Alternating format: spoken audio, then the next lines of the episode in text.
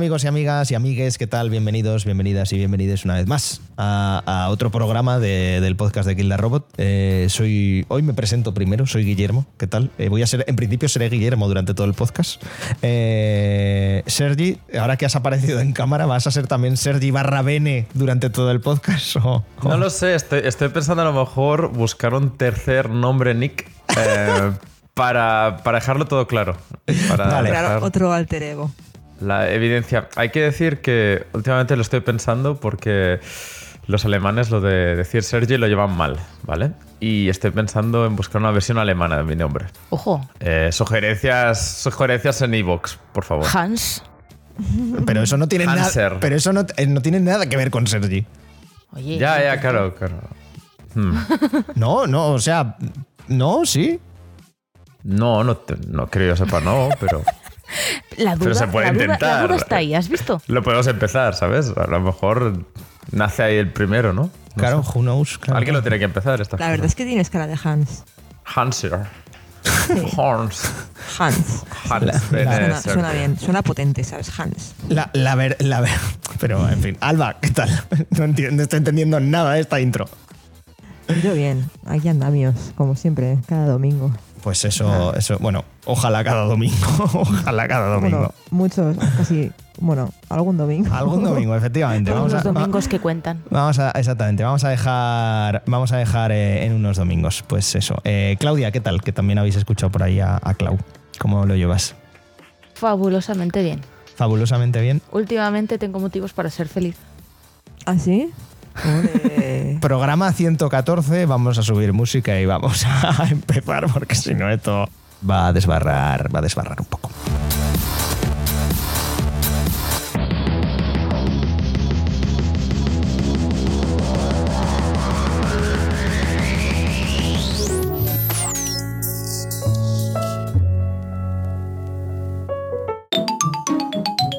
El noticiario. Eh, gente, noticiario, eh, donde hablamos un poco de la actualidad, de todo en general eh, o de nada en particular, pero si de normal siempre estamos con lo de, y sé que llevo iniciando muchos noticiarios con esto de, joder, es que no hay nada, hostia, agosto sí que es un secarral, ¿eh? Aquí sí que no hay nada. Aquí, aquí sí que ha sido el- el- la, la nada más absoluta. Que, que bueno, vamos a empezar porque un poco a pseudo petición popular y demás, sin entrar en spoilers, porque Bene no la ha visto, pero Barbie ya ha conseguido el barbillón de dólares. Sí, sí, Toma, sí. Lo que se merece. Vaya barbaridad. Eh, efectivamente.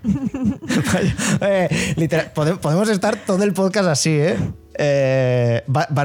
Eh, me parece increíble, ¿eh? Vi la película esta semana y, y, joder, es que es muy buena película, ¿eh? Y lleva cuatro, o sea, cuatro, dos semanas, ¿no? ¿Dos semanas? ¿Tres? Desde el 20 20 de julio aquí en España y 21 de julio en el resto del mundo. No me preguntes por qué, se estrenó un día antes aquí, pero sí, tres semanas. Dos semanas, ¿eh? Dos- dos semanas, Dos semanas y, me- y media, vamos a dejarlo ahí. Pero de locos, ¿eh? Es que. Hostia, es que es muy, muy, muy, muy grande el, el- el tema. O sea, como que. Sí, sí. Es curioso porque justo además hoy he leído que es una película que se- te- tenía más presupuesto en marketing que la propia película. Se han gastado más dinero en marketing que en la propia película. Pero bueno, les ha salido bien la jugada porque he visto lo visto. Mil millones de dólares, ojo. Bueno, y que al final la, la- la película, pues como que lo merece, ¿no? O sea, me refiero que, que está muy bien. Vamos, que, que es, que es normal que gane todo eso. A mí me gustó mucho, me gustó más que Oppenheimer, así que sí, me lo parece, la verdad. ¿Tú has, has hecho el doblete? Sí, no el mismo día, eh, vi uno una semana y otro a la siguiente, pero sí he visto las dos y, y Oppenheimer la verdad es que no me gustó mucho. y eso que a mí me encantan las cosas, las cosas que hace Christopher Nolan me encantan, en plan de yo soy pro... Pro Christopher Nolan. cosas, Nolan. sí. Pero esta no me, no me ha gustado nada. O sea, sí me ha gustado, pero no... o sea, no, no me ha gustado. Yo tengo que decir que a mí Oppenheimer también me ha gustado bastante. ¿eh? Iba un poco pensando que igual se me hacía larga y todo eso, pero nada que ver. De hecho, Misión Imposible se me hizo considerablemente más larga.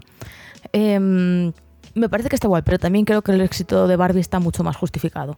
Porque Oppenheimer tiene sus cositas, ¿sabes? Y Barbie es una obra maestra que se debería estudiar en las facultades de cine. ya lo he dicho. Pero si fuera broma, o sea, en plan de impacto No, no, no, cultural. fuera, de- fuera- completamente fuera de bromas, Eh, te lo estoy esa- diciendo.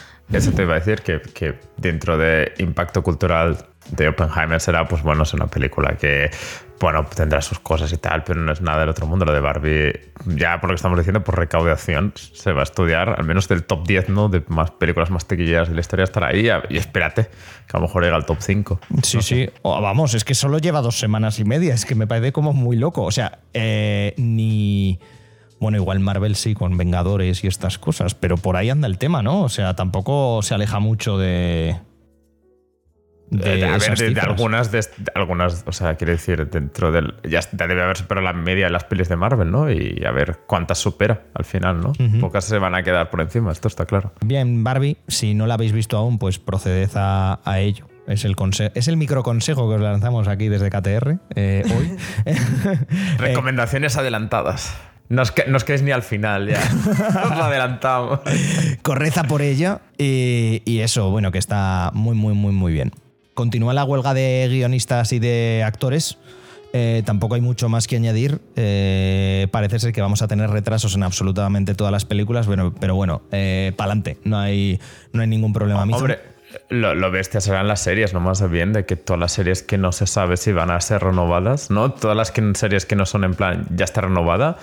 A ver qué va a pasar. Eh, No sé, por, por decir un nombre, Ted Lasso, ¿no? Que no estaba muy claro si van a hacer spin-off, qué va a pasar. Ah, Y bueno, ahora- el spin-off. Claro, y, y ahora qué? ¿Y- y qué? qué va a pasar, no? Porque si ya se va alargando esto, no sé por decir una de las series más importantes, ¿no? Pero que, a ver, no sé, no sé qué va a pasar. Series como Severance, ¿no? Por ejemplo, que de las mejores series del año pasado. mm, Habrá segunda temporada, si esto se retrasa mucho más, saldrá de aquí tres años, no sé. Eh, el impacto va a ser básicamente que de aquí a final de año, poca serie, y el año que viene vamos a tener que revisionar cosas. Va a ser divertido. Por ejemplo. ¿no? Va a ser. en Va a ser un- vamos a ver todos de So- los Soprano, de Wire. quedan, quedan pendientes algún día. a- aprovechar para. eh, Claro, este va a ser el año de aprovechar para. Para todos esos juegos, todas esas series, todas esas películas que no hemos visto, hay que aprovechar la huelga para, para ponerte al día, ¿no? Como, como de, en fin. Un tema. por- sí, sí, los juegos en plan tirando el carro, ¿no? Sí, Con sí, todo lo que está saliendo, 100%. madre mía. Otros que también se tendrían que poner en huelga por lo que sea. Por, por lo que sea, que hay bastante gente en los jueguitos que se tendrían que, que poner en huelga, pero, pero vamos. Además, eh, no sé si lo habéis visto, como el porcentaje de beneficios anual que le supondría eh, de dejar de ganar para que ganasen las familias y sus actores. O sea, la- al revés. los actores y los guionistas y sus familias, eh, era como el que más porcentaje perdía era Disney con un 0,21% de ganancias.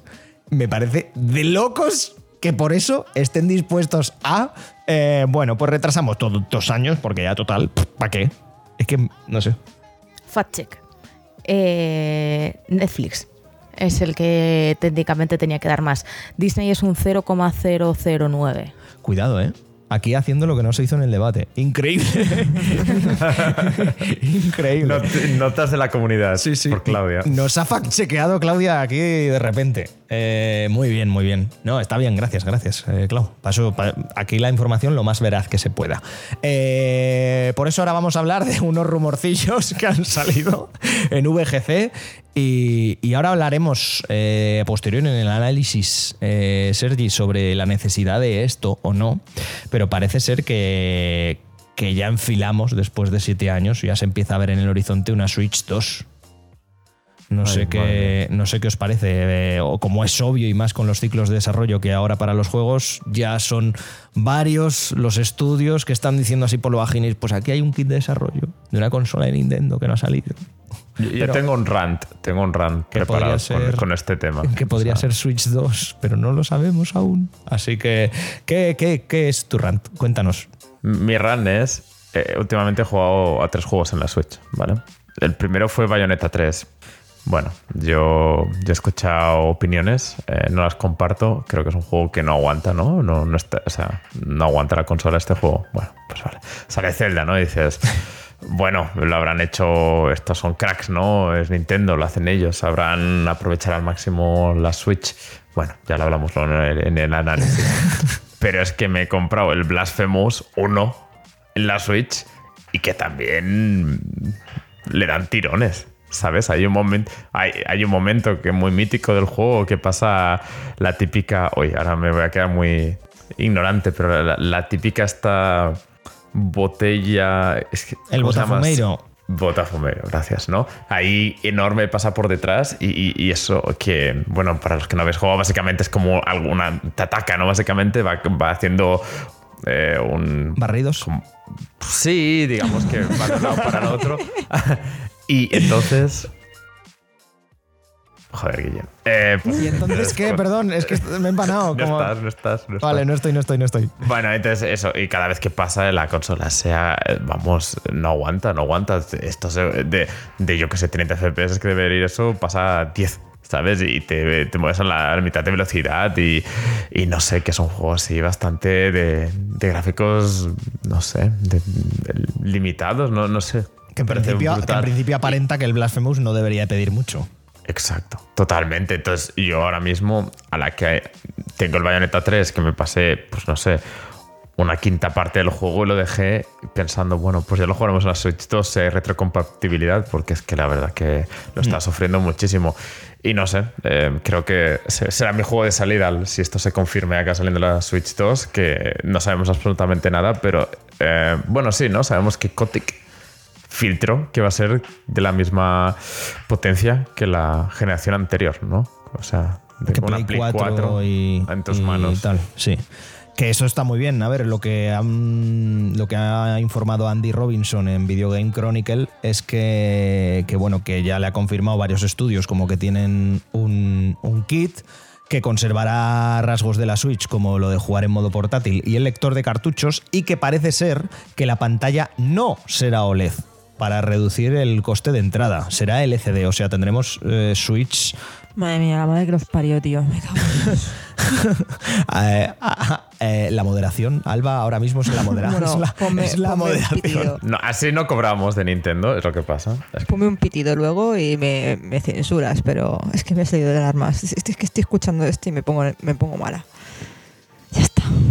Y una cosa que además es lo que decía Sergi, que no se ha confirmado, es que este nuevo hardware no sabemos si será retrocompatible o no. Me parecería. Uf, no sé qué me parecería. Muy Sería difícil entender esa decisión ahora mismo. Hombre, si cogen cartuchos y son los mismos cartuchos, porque además ahora en un cartucho puedes meter un tera de memoria, o sea que no tienen excusa de no, es que, en fin, eh, tenemos tarjetas de mm, como 4 centímetros que son un tera. No, no creo que tenga excusa para esto. Lo de la, la LCD, pues estoy un poco contigo, Alba. A día de hoy no sé, a ver, es una buena excusa para luego sacarte la misma consola por otros como, quien dice, por otros 100 pavos más. Y es que ahora lleva OLED. Ah, es que, a ver, me, oh, lo creería si no fuera porque ahora mismo hay dos consolas en el mercado de Switch, una con LCD y otra con OLED, y cuestan exactamente lo mismo.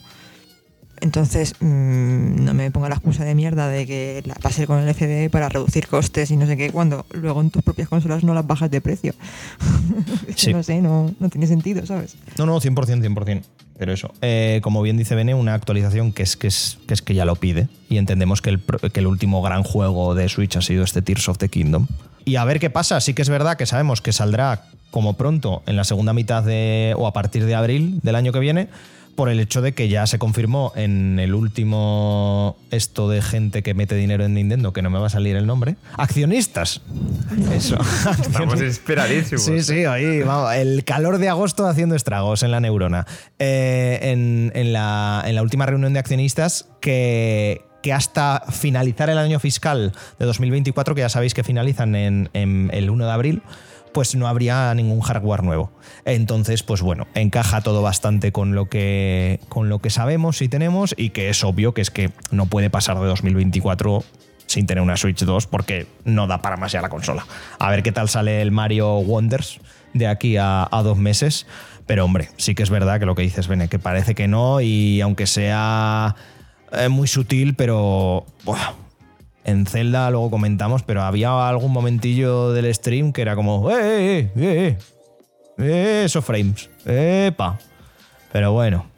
Y estará bonito ver cómo, es decir, si siendo optimistas, ¿no? Y sale la retrocompatibilidad, cómo funcionarán estos juegos, si podrán es- no, quiero decir, pueden hacer como la Wii U ¿no? y volver a sacar todos los juegos otra vez, que ya digo yo que me parecería demasiado bestia, pero que es, eh, o sea, me parecería como teras un, eh, ser quedar muy mal para tú millones de personas que tienen la consola, pero suponiendo que va a ser retrocompatible, pues no sé si van a hacer algo para que el tiren mejor, ¿no? Que a veces. Y yo no, no sé si en la Play 4, los juegos de la Play 4 en la Play 5 no, no tiran mejor, ¿no? Entonces, pues no sé si, si van a hacer algo así, si van a dejarlo así o van a intentar currárselo para que. No sé, sí. Pero lo que dices tú, que depende cómo. cómo tienen, si tiran de cartuchos, de que cómo, cómo acaba funcionando. Claro. Eh, el tema, lógicamente, también será si, si acaba siendo solo digital o van a hacer un poquito como, como PlayStation y Xbox y van a sacar versiones en función de si entran cartuchos o es todo digital y todo eso. Bueno, no sé, son, son opciones que van, vamos a ir viendo cómo se desarrolla, pero bueno, que sí, que ya tocaba, eh, que ya olía un poquito la Switch. Sí, es verdad. A ver, al final es que echas cuentas y hace siete años casi que salió, si no me falla la memoria. Siete, Casi no, siete años. Siete años. Es que, a ver. 17. Claro, ya, cuando... Y, y cuando salió, lógicamente, era sin. Quiero decir, como consola no era. Nunca los gráficos fueran nada. No. Quiero decir, cuando sale la Play 5, pues está tan avanzados los gráficos que de aquí siete años, pues vamos a decir, aún, está, aún aguanta. Pero Switch ya salió como- con gráficos de hace 10 años, ¿me entiendes? ¿no? De- Sí, de sí, sí, no, A ver, claro. y Switch ya salió con un chip anticuado, o sea, no salió a tope, Claro, claro, que claro. tiene 4 GB de, de RAM y tiene eh, el, el Nvidia Tegra, que está más que, más que usado y más que aprovechado, ¿eh? Vamos, Dios nos libre, por Dios, de, de esto. Pero, hombre, entiendo lo que decías y lo que decís de que eh, de que igual reaproveche la potencia de la nueva consola, lo que pasa que no sé si será posible porque al final la única que la hace es Xbox. Xbox es eh, la única que tú lo pones un juego de Claro. 360 y va mejor. Play depende del juego porque depende del desarrollador, no de la propia consola. Y aquí no lo sé. No lo sé qué harán. Lógicamente, no, no vamos a entrar en la- el mismo tema que ya del otro día con eh, si hay que emular el primer Zelda para que vaya mejor en PC y todo este tema que ya, no sé si lo hablamos aquí, pero ya se habló mucho, pero que lógicamente estaría muy bien que Tears of the Kingdom funcionara mejor en la Switch 2. Eh, es Hmm, sí. decir, para, para, para el propio juego, ¿eh? no, no tanto para que, porque si no, como hay ciertas zonas que, que desmerecen, ¿no? que, que quedan peor, no, o el Bayonetta 3 entero, ¿no? Es decir, de- es que el juego te sufre y no es culpa de los que han- la han desarrollado, es porque ya la consola no, no da más por, de por sí. Pues espero que los de Platinum no fuera en plan. Sí, sí, no, a ver, aunque claro. sí que es verdad que Platinum no destaca por ser la por ser la, la optimización personalizada en un estudio, pero sí que es verdad que la consola ya, ya ha cumplido el ciclo de vida y, y yo creo que ya está bien. Y que estará bien, creo que que dentro de, ya por temas tecnológicos va a estar bien a ver cómo si mejoran otros temas ¿no? de la consola, de por ejemplo que, que solo tengas que es YouTube, ¿no? O algo a otras aplicaciones externas, a ver si, si meten más cosas, si puedes ahí, no sé, por decir algo, Apple TV, por decir algo, ¿no? Pues por tener opciones de, de otras aplicaciones, que eh, cómo funciona la tienda, que ahora hay mucha morralla, me parece que no se filtra nada, no sé, cosas, cositas así, ¿no? Que, que, que bueno, que fuera de los juegos, ¿no? De, de ver. Creo que fue el, pre- el propio presidente o, o uno de los altos cargos que harían, ojo, eh, cuidado, es que en, en Nintendo entrando fortísimo en 2009, eh, que harían que, que tu cuenta se pudiese pasar a la nueva consola, que no tuvieses que crear una cuenta Uf, nueva. ya, ya, ya. Ya. Y de, de aquí a que te digan que van a introducir logros, queda nada. Y, es- y lo, y lo dicho, Sí. Nintendo entrando en 2009, pero a lo- a lo loco, a lo loco. A lo loco, efectivamente. Pero bueno, una, una esto que ya, que, ya, que ya consideramos que ha cumplido. Y bueno, y eso, otra cosa que no sé qué pensaréis de este, de este asunto, por cambiar un poco de, tema. Sobre todo es eso, que no sé, eh, por terminar esto de Switch 2, nadie ha dicho absolutamente nada por parte de Nintendo, obviamente. Eh, pero que por temas tiempos es una cosa que comentamos por el hecho de que tiene sentido, ¿no? ¿Queréis hacer una porra de cuándo se va a anunciar oficialmente? Es decir, si sale el año que viene tercer trimestre, ¿no han dicho? O algo así. Sí, para la segunda parte del año. Van a hacer un... ya- Molaría que fuera en plan... Ya ha salido, está en las tiendas. Está en las tiendas y, la- y de repente aparecen los, en los Aparece. games de repente apareciendo... Todas las cajas esas cerradas se abren, Fuera ¿no? coñas, que a lo mejor así arreglan el tema del abastecimiento, ¿sabes? Ya. Sin gente que las sí, que sin gente que las reserve y compre ocho consolas a la vez. Ya. Es que no tema lo sé. también. Hombre, yo creo que será para octubre. Por ejemplo, para octubre del año, del año pasado, no. Hostia, ¿te imaginas? ¿Te Eh, imaginas? ya ha pasado. ya pasado. tarde. ¿Cómo? Eh, para octubre del, de la- de 2024, yo creo. Un poco para ya tenerlas en las tiendas, para que la gente las vea y, y para ir dando tiempo para, para comprarlas para Navidad. ¿Y os la compraréis de salida o qué? ¿Te sale al mismo precio que salió? Que, que eran. ¿Cuál que salió la Switch? A, 350. 300, sí. Mm, pensaba Claro. que era más barata, la verdad. Yo sí, pero por el hecho de que eh, no es vuestro caso, Alba y Sergi, de que yo no la tengo. Uf, tío. Entonces, claro, si. Ojo, eh, están saliendo cosas aquí. Y también depende de si es retrocompatible o no. Si, no- si es retrocompatible, día uno. Día uno. O sea, no Claro, tiene, no tiene, sen- no tiene sentido porque ya me llevo dos, dos. Mato dos pájaros de un tiro y ya está. Pero entiendo que vosotros no. Primero porque yo creo que en 2024 habrá eh, juegos acumulados a todo lo que dé. En principio, muchos además eh, eh, exclusivos de Microsoft que ya van a salir por fin este año que viene. Alguno de Sony y tal. Y ya tendremos bastante backlog por jugar. Y, y, y que teniendo la Switch, pues yo qué sé. Pues yo creo que sí. ¿eh? o sea, sí dependerá lógicamente, pero sale con algo como un Mario o algo así. Un, un Mario 16 por cierto, algo, vamos, que cae. vamos. Yo creo que sí. Pero bueno, no lo creo, ¿no? La, la Switch cuando salió, que salió con el Con, Mario Con el Kart. Zelda. con Breath of the Wild. y el Salió Mario Kart directamente. 8. Sí, salió, vaya, salió pues- con el Zelda, sí. Pues yo, me la compré de salida porque salió con el Zelda. Y Mm. me, me calenté la boca y la verdad es que no tendría que haberla comprado porque no la he usado prácticamente en todos estos años. La tengo muertísima de asco. Hombre, lo, lo bueno, Alba, en concreto, es que no se ha. No se ha desvalorizado. deva- devaluado, gracias. Eh, o si- es que Estamos no, no estamos. da- no estamos equipazo, ¿eh? Sí, sí, no estamos. sí, lo que no dice el uno lo dice el otro. Eh, que lo bueno en ese sentido, Alba, es que no se ha desvalorizado prácticamente, no se ha devaluado. Ya. O sea, me refiero, en Wallapop siguen estando a 250. Ya. Las viejas, viejas. Eh, que me parece un pastón, ¿eh? Pero, pero bueno, eh, en fin. Eh, yo qué sé, chico, yo qué sé. Ya. Gente, por cambiar de, de asuntillo, tenemos pendiente una cosa que ya os comentaremos para el podcast que viene, que os lo podéis ir apuntando en comentarios, y es que Sergi nos pasó unos artículos de, de IGN, no ING, No es vuestro banco, ¿no? IGN, no es nuestro banco, eh, en el que hablaban de, mm, de, bueno, de los dieces que se les había puesto, de cómo ha evolucionado este tema de las notas. Ya sabéis que aquí nos, no, en principio no ponemos notas ni nada, es una tal. Pero que es muy interesante ver cómo se ha ido como reduciendo, porque hubo un año, creo que era el 98, Sergi, bueno, y lo hablamos en el próximo programa, pero como que pusieron como 6 o 7, como de, de locos, de venga, ala, que los regalamos, para adelante. Y Yo como también... que- sí, sí, que, que realmente el tema de los 10 también es un poquito como que. mm, si te dan. Si te permiten, no- es como tal, pero mola mucho la- ver ciertos juegos que a lo mejor dices, hostia, es que un 10 en el momento que sale dices que le buscas los problemas, pero luego con la perspectiva dices, hostia, pero es que han salido tantos juegos A en base a ese, ya. ¿no? Sí, sí. Claro. No sé. Pues eso, así estaremos. Ya igual los ponemos por, por Twitter o en comentarios aquí cuál es, el, cuál es el artículo, por si le queréis echar un vistazo y comentar para, para el programa que viene. Porque entiendo que echaremos, que echaremos rato. Pero, una cosa que no sé, Claudia, no sé, Alba, eh, qué os parecerá, pero eh, tenemos un nuevo juego, un nuevo AAA, eh, que no va a salir en físico, en- ni en Europa ni en, ni en América. Y parece ser que, eh, oye, poco a poco nos las están empezando a colar con queso.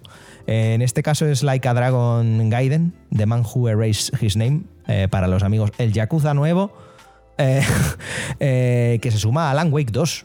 Y, y no sé muy bien exactamente a qué se debe esto de que, de que empecemos a no tener distribución física. Sí que es verdad que en la saga ya hubo el Yakuza 5 que no terminó de salir, pero no sé, me está resultando raro. ¿No? O sea, sobre todo lo de Alan Wake 2 fue como, ¿qué? ¿Por qué? Llevamos años diciéndolo, al final es lo que va a ocurrir y más conforme más popularidad cogen los servicios de suscripción y todo eso de las diferentes plataformas. Es una pena, es una pena, pero quitando, o sea, cuando fue, o sea, en ordenador ya es un hecho. Obviamente, ya no- por sí. no tener no tenemos ni disqueteras. Y en la PlayStation ya, por ejemplo, en la, en la PlayStation 5 ya te ha salido una versión sin disquetera. Eh, es que va a ser así. Eh, sale más barato producir las máquinas así, sale más barato, te quitas toda esa parte de la ESA y mm, eventualmente va a ser así. Pero estamos viendo también con cosas como la de, por ejemplo, Ubisoft que ha comentado que iba a borrar varios juegos de su tienda y todo eso, de que es una putada. Sobre todo si te gusta jugar retro, lo que siempre decíamos. que aquí es donde entra después el debate de la piratería de... Mm, a veces no, queda, no te queda de otra. 85%, perdón Alba, 85% de los juegos eh, retro en americanos, eh, NTSC, hay que piratearlos para poderlos jugar, ¿eh? Es una locura. Para poderlos jugar normal, o sea, para tener acceso a ellos. Di Alba, perdona. Que yo creo que de, no sé, en Estados Unidos o eh, a quien sea la competencia de quien sea, debería montar alguna, algún tipo de comisión para salvaguardar todos esos juegos, en plan en crear una biblioteca con todos los juegos, porque es que se van a ir perdiendo juegos, si no, a lo largo del tiempo, van a ir desapareciendo.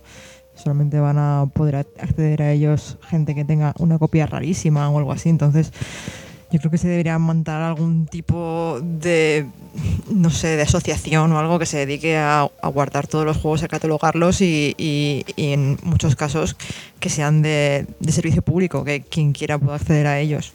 No sé hasta qué punto entra en las leyes de copyright todos e, estos temas, ¿sabes? En plan de, de quiero decir, no puedo hacer cualquiera un Tetris ya a estas alturas de la vida.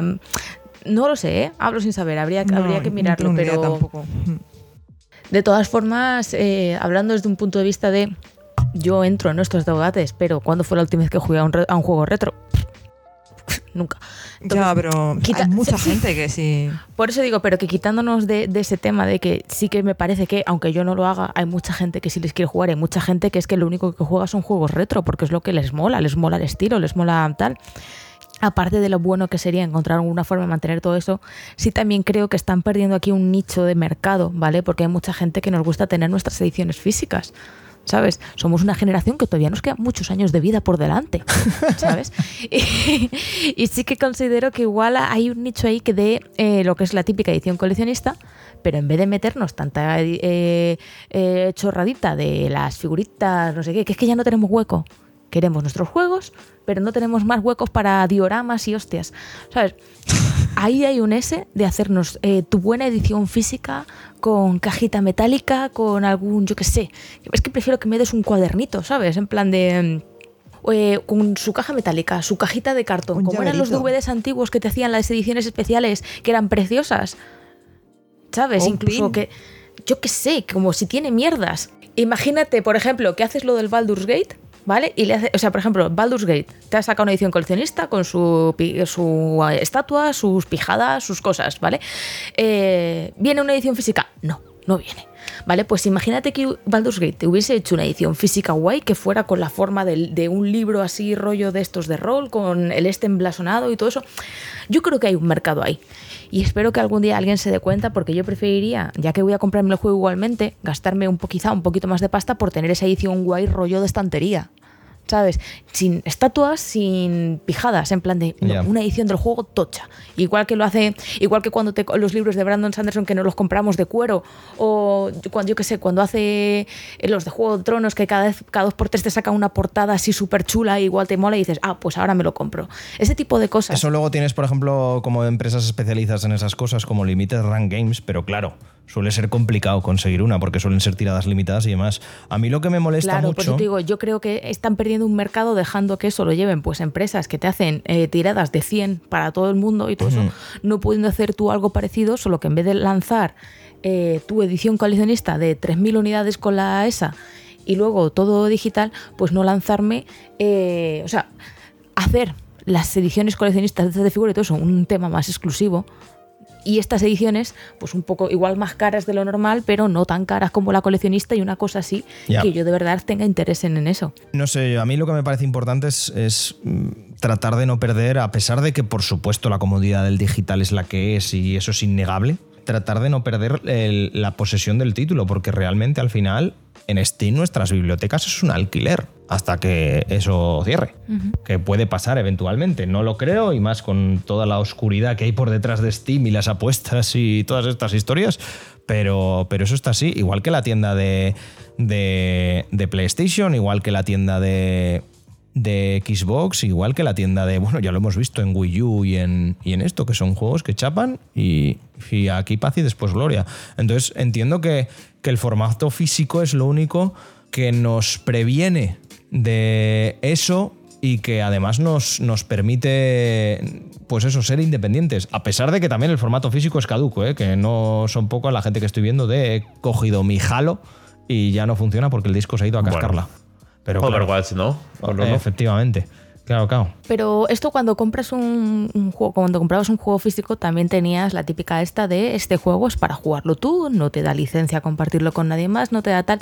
Y el digital, aunque pierdes la opción de directamente coger y dejarle el disco a alguien, también yo creo que está muy pensado en, pues eso, en todas las medidas de seguridad que tiene para que tú no lo pirates. ¿Vale? Entonces, técnicamente, ¿sabes? Eh, a efectos para ellos es lo mismo, venderte un disco que venderte una edición digital. Aunque tú lo veas como un alquiler. Para, para Pero- ellos es muchísimo más barato venderte un, digital que un físico. Porque Sí, pier- no, no- pierdes. no te, no te estoy hablando a nivel económico, te estoy hablando Sí. de que te estás vendiendo una licencia de uso, no, no, no la posesión del juego. Claro. No importa que compres un disco, no importa que compres un archivo digital. Tú te estás comprando una licencia de uso, no estás comprando en ningún caso la propiedad de tu juego. Sí, pero ya sabes que, que la licencia de uso Sí, sí, sí. permanente del formato físico no tiene nada que ver con la del digital. Por eso, sea lo que quieres llegar, pero a lo que me refiero es que para que esto fuera así, de que tú tuvieras para ti el juego sin tener que contar con terceros, entonces lo que tendrían que hacer es directamente darte una copia mm, craqueada, a falta de una mejor forma de decirlo, que pudieras descargar directamente desde un servidor de la compañía. Y eso tiene pinta de llevar mogollón de trabajo, pero creo que es lo que deberían hacer en el caso de que hubiese el más mínimo miedo de que Steam, GOG, eh, Epic Store y toda esta gente eh, pudiesen desaparecer. No sé si me explico.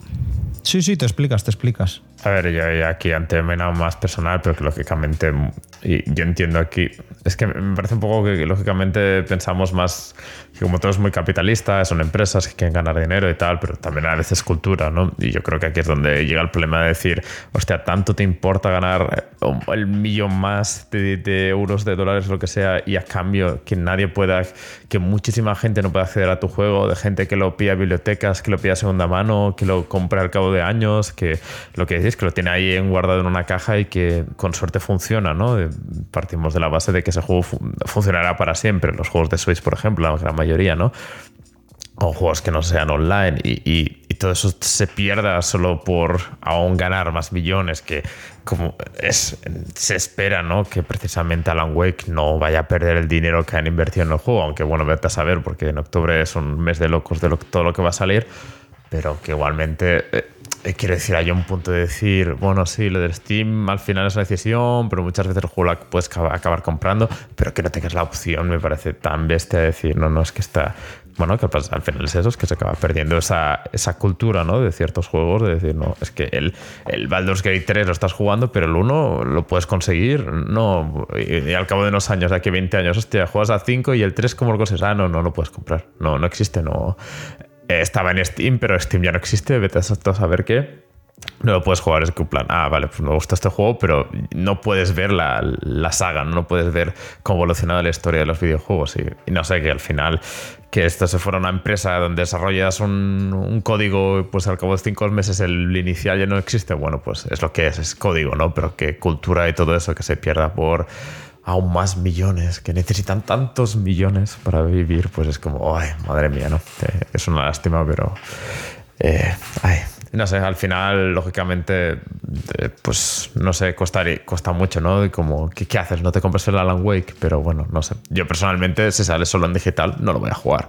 No me voy a comprar ya un juego bueno, ya me apetece un poco, pues encima tengo que eh, comprarlo en digital, pues es que no, este típico juego que lo que digo, pues lo jugaría a segunda mano, de que alguien me lo deje y tal, pues si tengo que pagar, que este juego que va a costar, bueno, no sé, a lo mejor Alan Wake no es el mejor ejemplo, porque a lo mejor no vende una mierda, pero ya me entendéis que, que son esas cosas que te, pues sí, pues nada, se pierde, te tiras a jugar otro juego que sí que esté de segunda mano a algún sitio y ya está. Claro. No sé. Al final, los pobres que lo han hecho seguramente mm, cobrarán igual a final de mes y esperan más que creo que prefiere más el tío que ha creado los gráficos que lo juega más gente que no que, la empresa gane un millón o dos millones de dólares más. Pero bueno, al final ya sabemos que toma esas decisiones.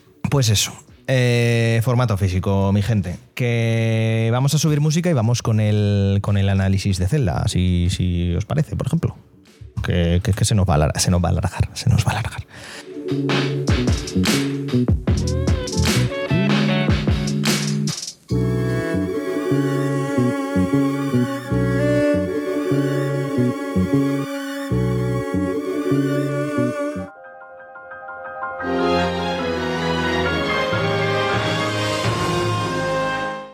Bueno, gente, hemos terminado el noticiario. Se nos ha ido Claudia y Alba momentáneamente, pero ha aparecido Marc. Hola, Marc. Hola, ¿qué tal? Bienvenido. Madre Eh, mía, cuánto tiempo sin estar aquí, ¿eh? Gracias, ¿verdad? gracias. ¿Verdad? De locos. Hemos, hemos usado la piedra antigua para convocarlo y ahora nos va a dar una de sus habilidades durante todo, todo el análisis. Todo el análisis, claro que sí. Eh, hombre, es que me parecía bastante feo que en un análisis de Zelda no estuviese Mark, sinceramente. El Nintendo nos paga por gracias a Mark. A te- Mark, efectiva, efectivamente, efectivamente. Sí, sí, si fuera por mí, al revés, los tenemos que pagar nosotros, nos hubieran denunciado ya. por- Efectivamente. Bueno, gente, eh, Zelda Tears of the Kingdom, ya sabéis, eh, ese... A ver, es que, es que, a ver, ¿qué coño voy a decir y qué coño voy a presentar? Oye, Eh, el jueguito este. El, el juego este de que ha vendido como cuatro copias de la Switch, que prácticamente nadie ha hablado, nadie ha hablado de ello. Posiblemente el juego del año y posiblemente el gran último juego de la Switch. Así. Y sin posiblemente me parece que las dos cosas. Sí, sí, sí, sí. Que las dos cosas, sí, sí. Que bueno, eh, ¿por dónde queréis empezar? O sea, que, a ver, un poco creo que la parte más rápida sería hablar de la propia historia, sin obviamente entrar en spoilers. Mm, corregidme si me equivoco, tiene más chicha que el Breath of the Wild. Ya sabéis que al Breath of the Wild yo le pegué unas 10 horas, pero tampoco una cantidad de chicha eh, acojonante pero, pero creo que no es lo destacable en Zelda. Más allá de que gente muy fan como tú, Mark, eh, eh, os encante ver según qué cosas y según qué historias y según qué, qué, tal. Pero vamos, no he considerado yo, igual por ir muy a piñón, muy a piñón y al final le he echado casi 50 horas, ¿eh? más de 50 horas al juego. Pero no he considerado como la gran cosa eh, Zelda, que al final, pues bueno, es sota, caballo y rey, cosa normal en la saga y no se le pide otra cosa. No. Oh, eh, Yo, yo, mira, precisamente creo que la historia es básicamente la parte más decepcionante del juego, por, por, porque creo que empieza tan bien, que promete tantísimo. Es decir, a mí Breath of Wild el, el- el inicio, ¿no? Que es un poco, pues, que Link está vivo, está durmiendo, ha vuelto, no sé qué. Aquí es como, o sea, el punto de partida me parece tan interesante de que, sobre todo, bueno, era más oscuro, ¿no? El inicio, tienes como te da más, más opciones, tienes a, a Zelda que no sabes dónde está, no sé, me pareció como que daban muchas cosas abiertas que podían tener una gran resolución y una de ellas eh, me parece que está muy, muy, muy bien resuelta. Lo que pasa es que el juego, la historia principal, a mí me parece que la del the Wild era como que se unía mejor a lo que era todo el juego en sí. Como que, que para mí es decepción en el sentido de, joder, podrían haberlo hecho de otra manera, no sé, es como me hubiera gustado más que, que si iban a ir por parte oscuro, que al final no sea una peli de Disney, de que al final todos están en plan,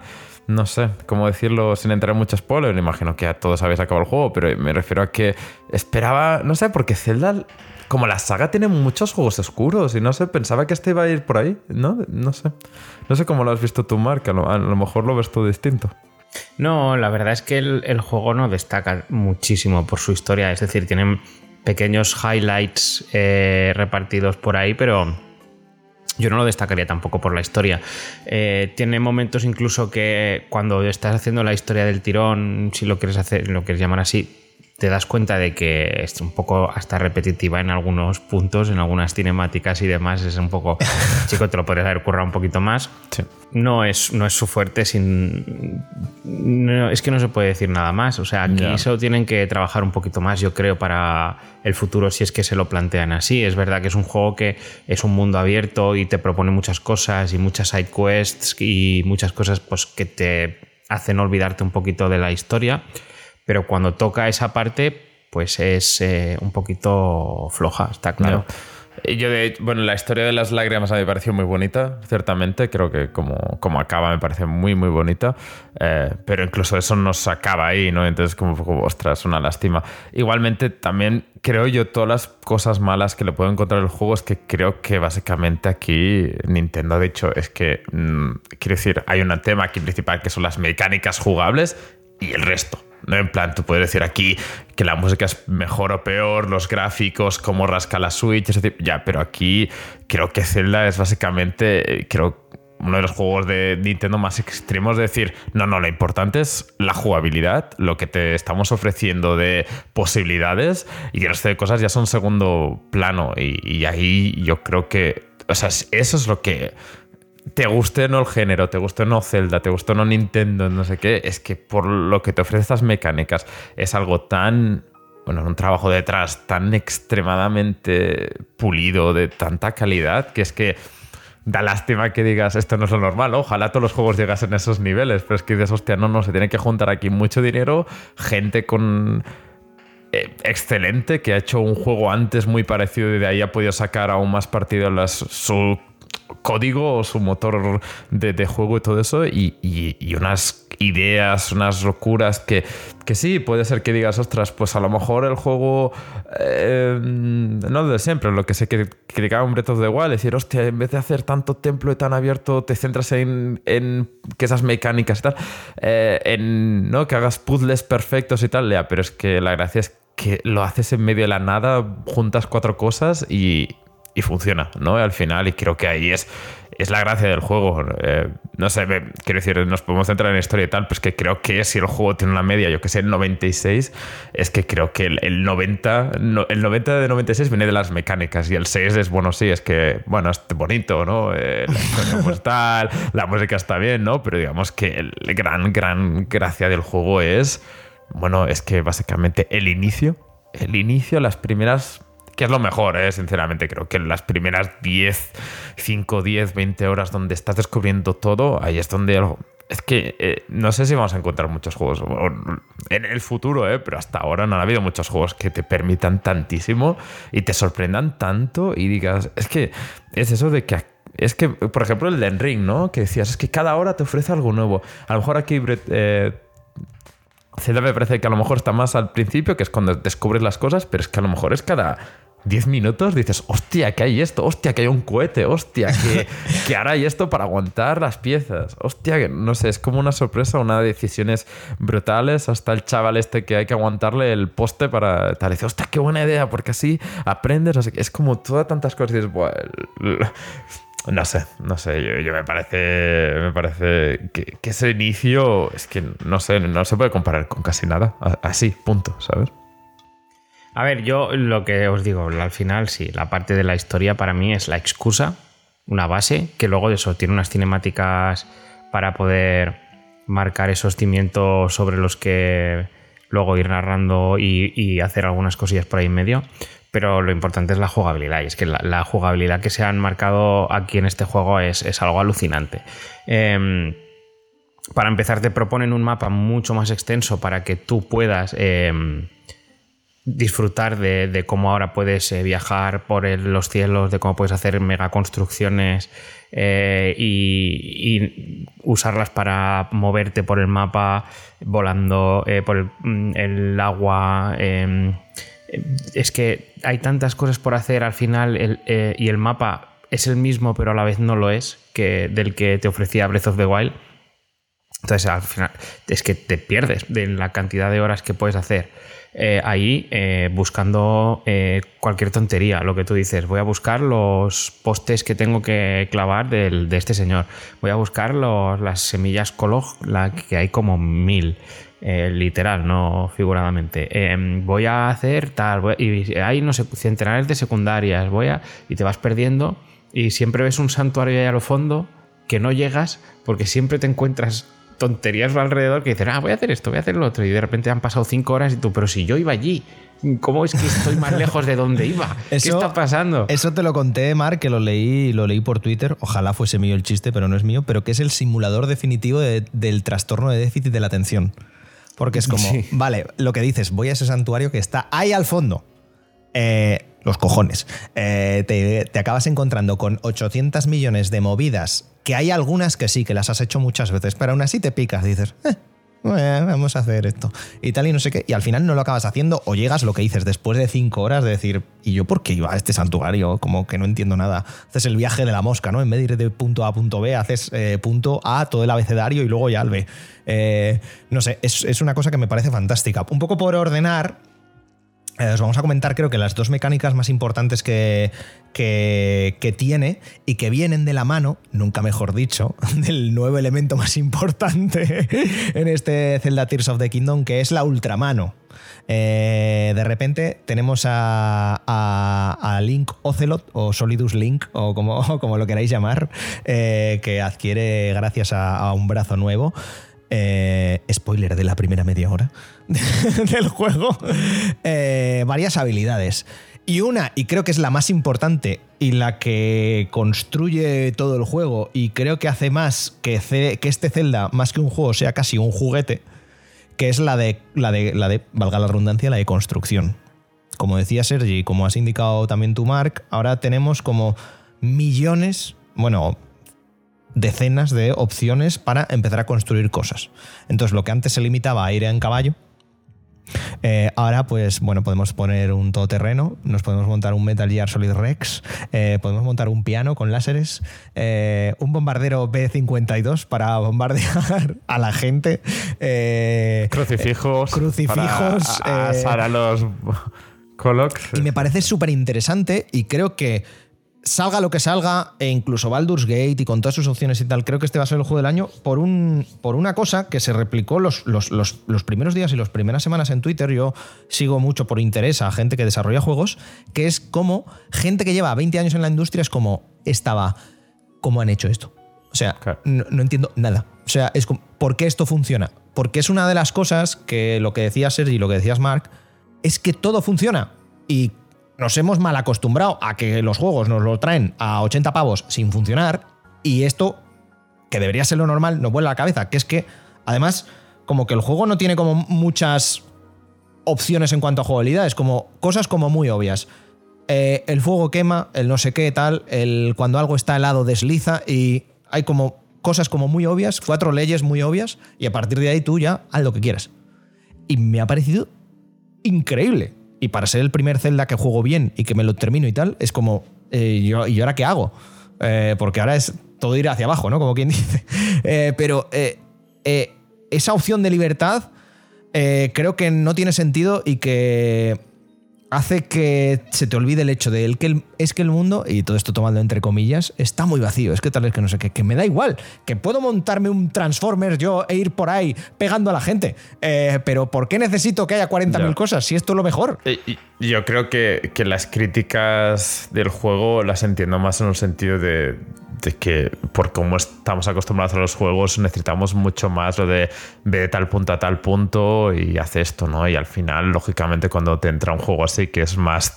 eh, Es el juego más Minecraft, ¿no? De decir de alguna manera en Nintendo, de decir, eh, ¿no? Decir de un juego que realmente tiene su historia y tal, pero que realmente la base es haz lo que quieras, construye, te damos opciones, te damos cosas, e incluso a veces demasiadas, ¿no? Porque yo a, mí- a, mí- a veces me gustaba más el Breath of the Wild porque realmente es eso que subías arriba de una montaña era como un- no sé, era algo especial. Aquí, bueno, se pierde un poquito eso porque al final tienes máquinas que vuelan y, llegas más rápido, ¿no? Al final creo que, que es otro tipo de experiencia porque creo que Breath of the Wild se centraba más en eso, ¿no? En, ciertas experiencias, ¿no? Sería la palabra más definitoria y aquí yo creo que es más una búsqueda de, de otro, otro es otra motivación, ¿no? O sea, el Breath of the Wild era. Nuestra motivación es que explores, que busques y tal. Y aquí creo que es una motivación más de. Pásatelo bien, ¿no? Eh, prueba cosas, haz cosas. Nosotros te damos todo, pero en realidad no hay nada. Que sí, que lógicamente necesitas corazones para acabar el juego y necesitas armas potentes y tal, ¿eh? pero que muchas veces dices, bueno, realmente si tienes los cohetes, si tienes esta unión de armas o tal y cual, casi que puedes hacer el 90% del mapeado, ¿no? Porque realmente no es eso que digas, no, eh, tienes muchas cosas escondidas, ¿no? Realmente no es así, es un juego que está todo al alcance, lo único que tienes que saber cómo hacer las cosas. Al final, los templos que. eh, Perdón, los templos no, los. Santuarios. Los, los santuarios exactos son más tutoriales, ¿no? De, oye, ¿has pensado que puedes hacer eso? Y ah, bueno, es como una mezcla de tutoriales y puzzles, ya está, de decir, bueno, ¿cómo consigues llegar tan lejos con solo estas dos o tres herramientas? Y luego es en plan, pero así no, loco, pero bueno, es, otro tema, pero, pero realmente es en plan de... Y me parece más un... bueno, pásatelo bien, ¿no? En vez de ser un sudoku decir, no, es que hay estas reglas, tienes que jugarlo así, es en plan, no, no, ten papel en blanco, te damos tres colores y ya pásatelo bien. Y creo que que se va a recordar más por eso. Yo creo que, que, que hay un debate muy, que a mí me parece muy bonito de decir, es, es mejor Breath of the Wild eh, Tears of the Kingdom, no tanto por el hecho de eh, las posibilidades de los gráficos, de la música, de la historia, no, me parece más interesante decir qué experiencia te gusta más, esta de, de exploración o esta experiencia de construcción, ¿no? Y creo que, que mola que una secuela se vaya tanto para otro lugar, aunque sea el mismo mapa, ¿no? Al final lo del mapa es lo de menos. Al final creo que si te centras realmente a lo que era el primero, de buscar todos los santuarios, de buscar todos los templos y tal, creo que el juego es peor. ¿eh? Que la gracia del juego es sencillamente perderte, probar cosas, eh, aprender y, y eso es la gracia del Tears of the Kingdom. Yo creo que, igual que el Den Ring no se puede jugar de cualquier manera, yo creo que el Tears of the Kingdom te está diciendo, por favor, no te pongas a. Es decir, el Zelda, tan- tanto este como el reto, igual, si vas solo por acabarte el juego, me parece un juego mm, normalillo, ¿no? Porque no, Sí. es lo- no es la gracia del juego. Es como lo estás jugando mal, ya sé que es. eh, Oye, esto se- es, no se puede decir, ¿no? Pero que es como un juego de puzzle, no, no, pues hay una solución hasta aquí. No es que haya una solución, pero hay unas pautas, ¿no? Es decir, haz esto, hazlo así, que es como te lo vas a pasar bien de verdad, ¿no? Al final Street Fighter puedes ganar aporreando botones, ¿no? Pero gracias a lo que estás haciendo, pues creo que aquí es, creo que aquí es lo mismo y, y entiendo también que hay un punto de que el juego es tan, tan ex- excelente en esos temas que lógicamente las otras cosas cantan más, ¿no? También es más fácil que, que te veas los errores de la historia cuando las mecánicas son casi lo mejor que te puedes encontrar, lógicamente. No sé qué, qué os parece a vosotros, ¿eh? Si, si también estáis en ese punto de decir Breath of the Wild os parecía muy distinto o no sé. Yo, yo es más por sensaciones al final. Las me, no Eso, sé. Mark, yo ahí no, no opino. No, Ah, puedo claro. opinar. Breath of the Wild está claro que cuando salió marcó un- una forma diferente de, de vivir los Zelda, o sea, eh, y eso fue pues algo que en Nintendo tuvo que costar de hacer. Y, y ahí pues mover ese desarrollo a un mundo abierto de verdad, eh, eliminar del todo las mazmorras para hacer esos santuarios y, un mundo a caballo que tú puedas... em, y que te den ganas además de explorar, que esté bien hecho eh, con todo lo que es la simbología Zelda, que si te vas fijando pues ahí vas a un sitio y ese sitio pues es de un Zelda, eh, del Minish Cap, del Skyward Sword, del Ocarina of Time, todo hay referencias constantes, o sea que es un mundo bien diseñado que además apetece explorarlo. Pues eso lo hizo muy bien Breath of the Wild. Y yo creo que en el momento en el que empezaron a hacer DLCs de ese juego, eh, se les debió de ocurrir la idea de, Buah, pues va- vamos a hacer que se pueda construir y demás. Y ahí se les fue de madre y es cuando decidieron sacar una secuela eh, porque lo de la construcción es que es una barbaridad, efectivamente. Es que puedes hacer tantísimas cosas y te da tanto que hacer. O sea, eh, una libertad tan grande que además luego el mundo, con lo grande que es, se quedaba pequeño. Y por eso pues, decidieron hacer también, yo creo, las islas flotantes, decidieron hacer todo el mundo del subsuelo, que es otro mapa más entero. Luego también han puesto muchas cuevas alrededor de todo el, de todo el juego para que también te apetezca Pozos. explorar más, pozos, hay, hay- hay un sinfín de, de exploración más para que, pues eso, un mundo que de repente que era muy grande se queda pequeño porque pues para puedes volar y puedes eh, hacer mil cosas para explorarlo, pues te dé un poquito más de, de duración a la hora de, de ponerte a explorar. Todo, todo eso para mí en, en, Tears of the Kingdom también está hecho muy bien. eh, pero muy muy bien, o sea, está muy bien pensado y a raíz de eso, eh, de hecho yo he visto declaraciones que decían que el juego estaba listo para salir un año antes, incluso de, como, de, de- de cuando salió. O sea, en 2022 ya podríamos haber estado jugando al Zelda Tears of the Kingdom, pero decidieron retrasarlo un año entero solamente para pulir la jugabilidad. Y es que ahí está la clave de lo que decía de lo que decía Guille, ¿no? Que, oh, ¿cómo han hecho esto? Decían los desarrolladores. ¿Cómo es posible? Pues mira, con paciencia. Con probablemente muchas horas de, meterle ahí un pulido que normalmente los juegos ya no pueden tener, porque al contrario de lo que ha hecho Nintendo aquí, la norma es sácalo ya y a ver lo que pasa, pero necesitamos que el dinero entre, ¿no? Eh, pues ahí está la historia, yo creo. Si los juegos, en vez de pedir 50 eh, Pokémon mm, al año, eh, dices, pues mira, un Zelda cada 5 años, si te tomas ese tiempo, las cosas salen mejor. Sí. Correcto. Eh, por continuar un poco con las mecánicas, porque además creo que las voy a presentar todas de golpe y así las unimos, porque es que además todas van conjuntas. Una de las cosas que, une, que, puedes hacer con esta ultramano es la de unir armas, que creo que es nueva de Tears of the Kingdom, ¿no? Sí. Sí, sí. Vale. Y creo que viene a, a suplir esa crítica como muy consensuada de que no me duran las armas en Breath of the Wild. Es que tal no sé. Aquí es que ya esa excusa no me sirve. Me da igual que te dure un minuto. Es que luego coges un palo, una piedra y ya tienes una de esto para ir pegando hostias por todo el mundo. Entonces creo que ahí Nintendo dijo: Mira, eh, ya está. Eh, que se apañen con esto y a correr. Sí, yo, lo que me pasa, o sea, bueno, acaba Guille. Sí, no, no, por, por, acabar y así ya, ya tal. Eh, tenemos la de, retrasar el tiempo, que es coger los objetos que puedes mover con la ultramano y unir, y les puedes echar para atrás. Esto, por eh, si ya eh, cuando empiezas con la ultramano dices, madre mía, pues si puedo aquí hacer un, un no sé qué. Luego haces esto y dices, pero qué locura es esto, pero no entiendo nada. Eh, que es básicamente, pues eso, retrasar en el tiempo durante unos segundos la posición en la que está un objeto. Y ahí aún se abre otro mundo nuevo de posibilidades. Es como cuando vas el mapa, luego veis que puedes ir al mapa que está abajo y tiene la misma extensión y dices, pero, pero ¿qué es esto? Eh, ¿qué, ¿Qué está pasando aquí?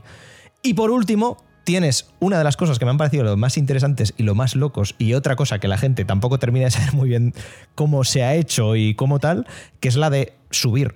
Básicamente tienes una que, es que si hay un techo, tú puedes atravesar el techo y sales pues donde salgas. Eh, parece que no tiene mucha, mucha historia, pero si estás en una cueva, como decía Mark, o en el subsuelo con un techo que te deja, pues igual apareces arriba del mapa. Y me parece como una cosa demencial. Y combinar esas cuatro, lo de unir, bueno, la de combinar armas no, esas tres, eh, lo de unir, lo de poder hacerlo del techo y lo de poder eh, eh, retrasar las cosas en el tiempo, es que abre unas posibilidades tan infinitas y tan, tan locas que creo que, que por... Que, que todas esas posibilidades hacen que sea como, no, no sé si el no, no, no, obviamente no el juego definitivo, pero, pero una cosa a, tener en cuenta y casi un punto aparte y una movida para cualquiera que esté desarrollando un juego de mundo abierto porque es como, ¿y ahora qué hago? Eh, y, ahora, después de esto, ¿qué leches hago? Que me parece como muy, muy loco y muy interesante. Vaya. Y sobre todo lo que decíais, que se han preparado los santuarios y los, y los templos para, para pasárselos de forma canónica. Pero también Nintendo no ha puesto las típicas paredes invisibles de no, no, aquí no puedes pasar. Nintendo ha dicho, bueno, tú verás. E igual tienes que tirarte 10 minutos en un santuario tal y luego alguien ha encontrado que si mueves la tabla un poco así y la retrasas en el tiempo y te subes en la tabla, pues tienes una catapulta y te pasas el templo en, en como 30 segundos no, sé, me parece como muy loco que, digan, te vamos a dejar el mundo, pero tú haz lo que te salga de los huevos, que total, ya nos has comprado el juego, tú verás. Yo desde que salió el juego decidí eh, no ver eh, lo que hacía la gente y luego me puse a verlo. Una vez ya lo había disfrutado bastante de más, me empecé a ver lo que hacía la gente. Y es una barbaridad, o sea hacer un santuario y decir, oh, pues este santuario, lo que me ha costado llegar aquí, a ver cómo lo hacen los demás. y te pones un vídeo de un tío que junta eh, el escudo con un cohete y se hace el santuario en literalmente 10 segundos. Y tú, em, ¿cómo? Si a mí me costó horrores pensarlo todo y este tío dice, Ay, me va a sudar, yo cojo beca y lo hago. Una barbaridad. Que se puede hacer todo de tantas maneras diferentes y ninguna es mala. Te premia tanto el juego, eh, lo hagas de una manera o de otra, que es maravilloso. Y luego lo que tú dices, lo de mezclar los, los, ítems, ojo, porque también es un trabajo, es que yo entiendo que se hayan tenido que estar un año detrás de pulir todo eso, no me extraña. Tener un centenar de ítems que en principio nunca habían servido para nada, eh, que eran súper aleatorios. Pues no, es que si te cargas un, bicho volador, pues le, le, caen las alas y le cae el ojo y tal. Y dices, bueno, sí, yo cojo ya esto. Antes lo normal era irte a un sitio y venderlo, porque no servía para nada. Y aquí ahora no, si coges la, la ala del bicho volador y lo juntas con una lanza, puedes hacer que la lanza vuele más lejos. Y si coges el ojo y lo mezclas con una flecha, pues la flecha pasa a ser teledirigida. Pero si la juntas con un, fruto de fuego, entonces es la flecha de fuego.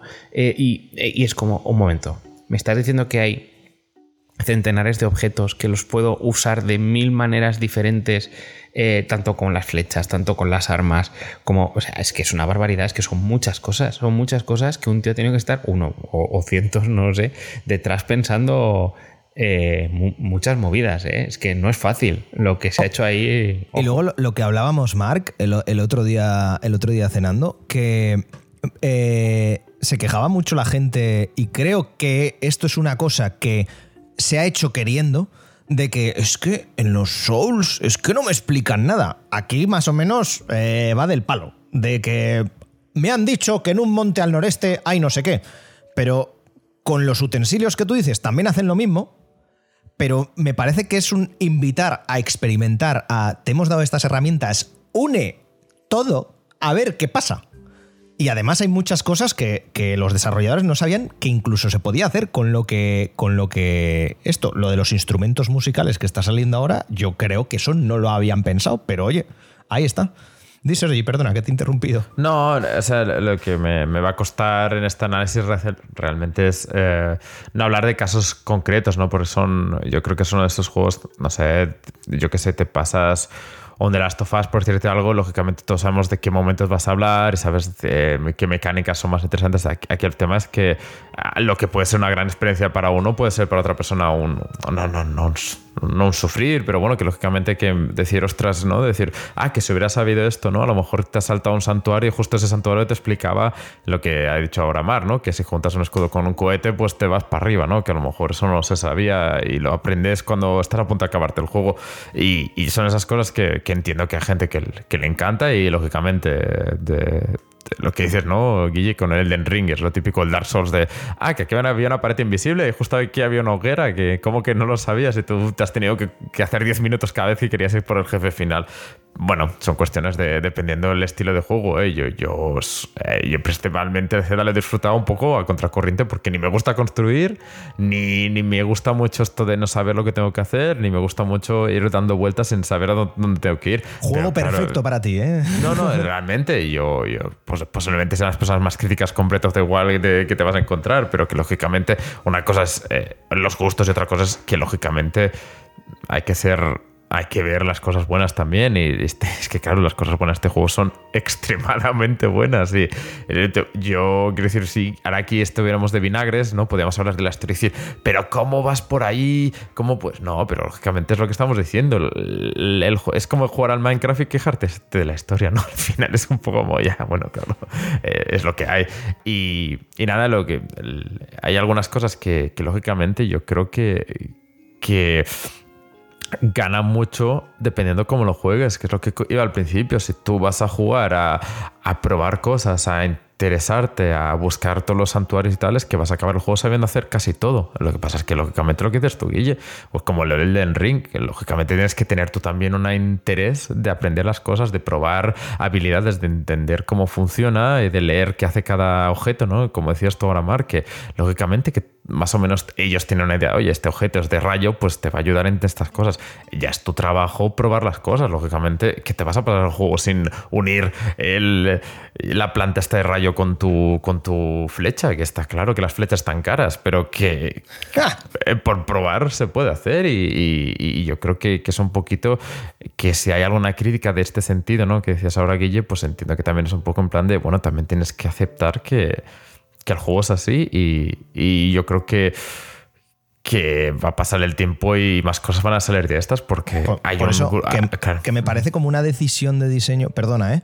Eh que, te, he interrumpido, como muy tomada no a la ligera, sino queremos que sea así, queremos que la gente experimente. Es que el juego luce más, es decir, yo creo que el juego, el mapa es excesivamente grande, pero también es cierto que luce más si tú te vas para un sitio donde no hay nada y puedes empezar a crear robots, ya me entiendes, ¿no? En sentido de no te vamos a poner cuatro paredes todo el rato para que sepas dónde tienes que ir porque eso perjudica al propio juego, ¿no? Al final, eh, la parte de abajo del subsuelo hay muchas partes que no aportan mucho, pero es que creo que también es la gracia, ¿no? decir, no, no, eh, montate tú un avión, eh, montate el avión para ir por ahí, ¿no? Y los caballos, yo no sé para qué están en este juego, no, hace falta. Sí, ¿Para qué quiero un caballo si tengo un puto coche, ¿sabes? Que estamos en la revolución industrial, ya, vamos, tira para adelante, ¿sabes?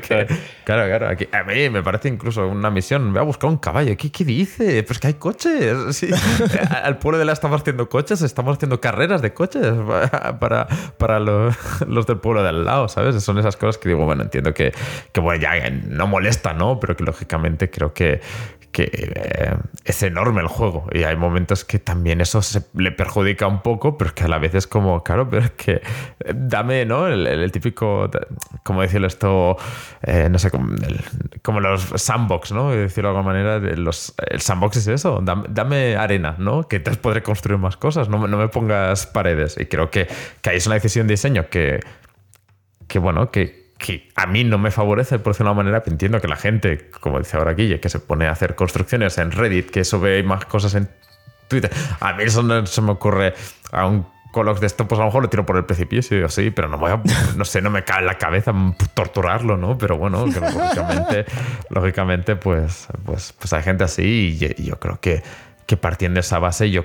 a mí me parece brutal que Nintendo, que, últimamente está siendo más así Nintendo, de decir, vamos a, vamos a arriesgarnos un poquito más, ¿no? Que al final, eh, al final tienes un Link's Awakening, ¿no? Un remake, que, que, es eso, es el Zelda antiguo, ¿no? De decir, bueno, pues mira, tienes aquí una historia, hasta que no consigues este objeto no tiras para adelante. Aquí, no, no, aquí el objeto lo tienes si vas por, ¿no? Si vas para el norte, encuentras esto, si vas para el sur te encuentras esto y el este te lo explica este otro, ¿no? Al final, que por eso a veces se hace repetitivo, porque a lo mejor cuando haces todos los santuarios es como, este puzzle ya me huele un poco, ¿no? Pero ya hay que también eso. Yo la última reflexión que haría del juego, que creo que es, no sé, pero no es solo para abrir un tema, pero que tampoco hace falta cerrarlo, es como, me parece que es un juego que se disfruta más cuando eh, no vas a 100% creo que es un juego que lo disfrutas mucho más cuando, pues lo que decías antes, no voy por aquí, por este camino, me encuentro esta misión y ya está. Cuando vas a, a piñón, creo que el juego pierde tantísimo por, por eso mismo, porque es como, no se juega así, ¿sabes? Juega como, como pásatelo bien, disfruta, lleva este Colox con su amigo, eh, sube esta torre que arriba hay un Colox, aquí hace esto para conseguir el arma más potente, aquí tienes un campamento, ayuda a los soldados a conseguirlo, ahora ayuda al pájaro a, a hacer una noticia chula sobre Zelda, no sé, creo que es más divertido que cuando dices, voy a hacer todas las misiones secundarias de ayudar al pájaro con las noticias, y creo que ahí es cuando eh, pierde el juego y creo que, que si lo jugáis a por el 100%, yo creo que no lo pasaréis tan bien como él. Eh, voy a pasear por aquí a ver qué me encuentro, ¿sabes? Pero bueno, eh, son mis... o sea, son ideas que, que voy cogiendo por el hecho de que el juego bueno, es que a medida de las experiencias que vas teniendo, ¿no? También. Si vas. Yo, por ejemplo, empecé tirando para el norte y me llevó una de palos increíble. Luego fue para el sur y digo, hostia, qué fácil estaba yendo para aquí donde está todo, el Irule, ¿no? Pero bueno, son, son cosas de también experiencias. Ya te digo, este análisis podía durar tres horas, porque si empezamos a explicar lo que me pasó a mí este primera hora, los primeros días jugando y los cuartos, o yo qué sé, habéis visto aquí jugando en Twitch, ¿no? En plan de hasta que Mark no le dijo que podía hacer esto, o que puedes unir este arma con esta para entonces eh, no, te, no te afecta el veneno, cosas así, pues, pues claro, entonces no Sí, son, experiencias también y creo que son esos juegos que más vale la pena entrar en tener un grupo de WhatsApp donde comentas las cosas o un, Reddit o un Twitter donde puedas ir viendo estas cosas también. No sé, es como más, es un juego más de comunidad que creo que también es un poco de los temas del propio juego, ¿no? De, intentar ayudarse los unos a los otros y creo que, que bueno, que, que, en ese tema creo que, que el juego funciona muy bien. Y no me enrollo más que, que al final. Eh, creo que se.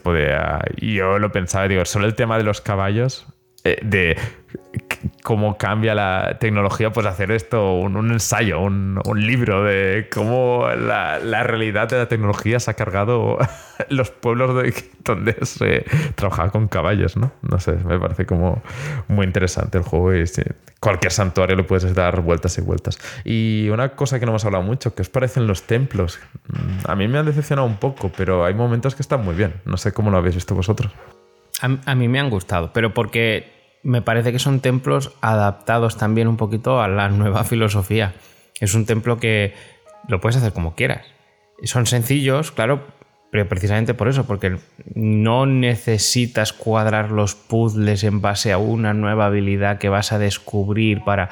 No, no puedes enrevesarlo tanto eh, como en los otros celdas. Pero aquí te, te dice, mira, tienes que ir a estos cuatro puntos y tendrás que activar cuatro cosas y una vez lo hayas hecho, pues te enfrentarás al jefe.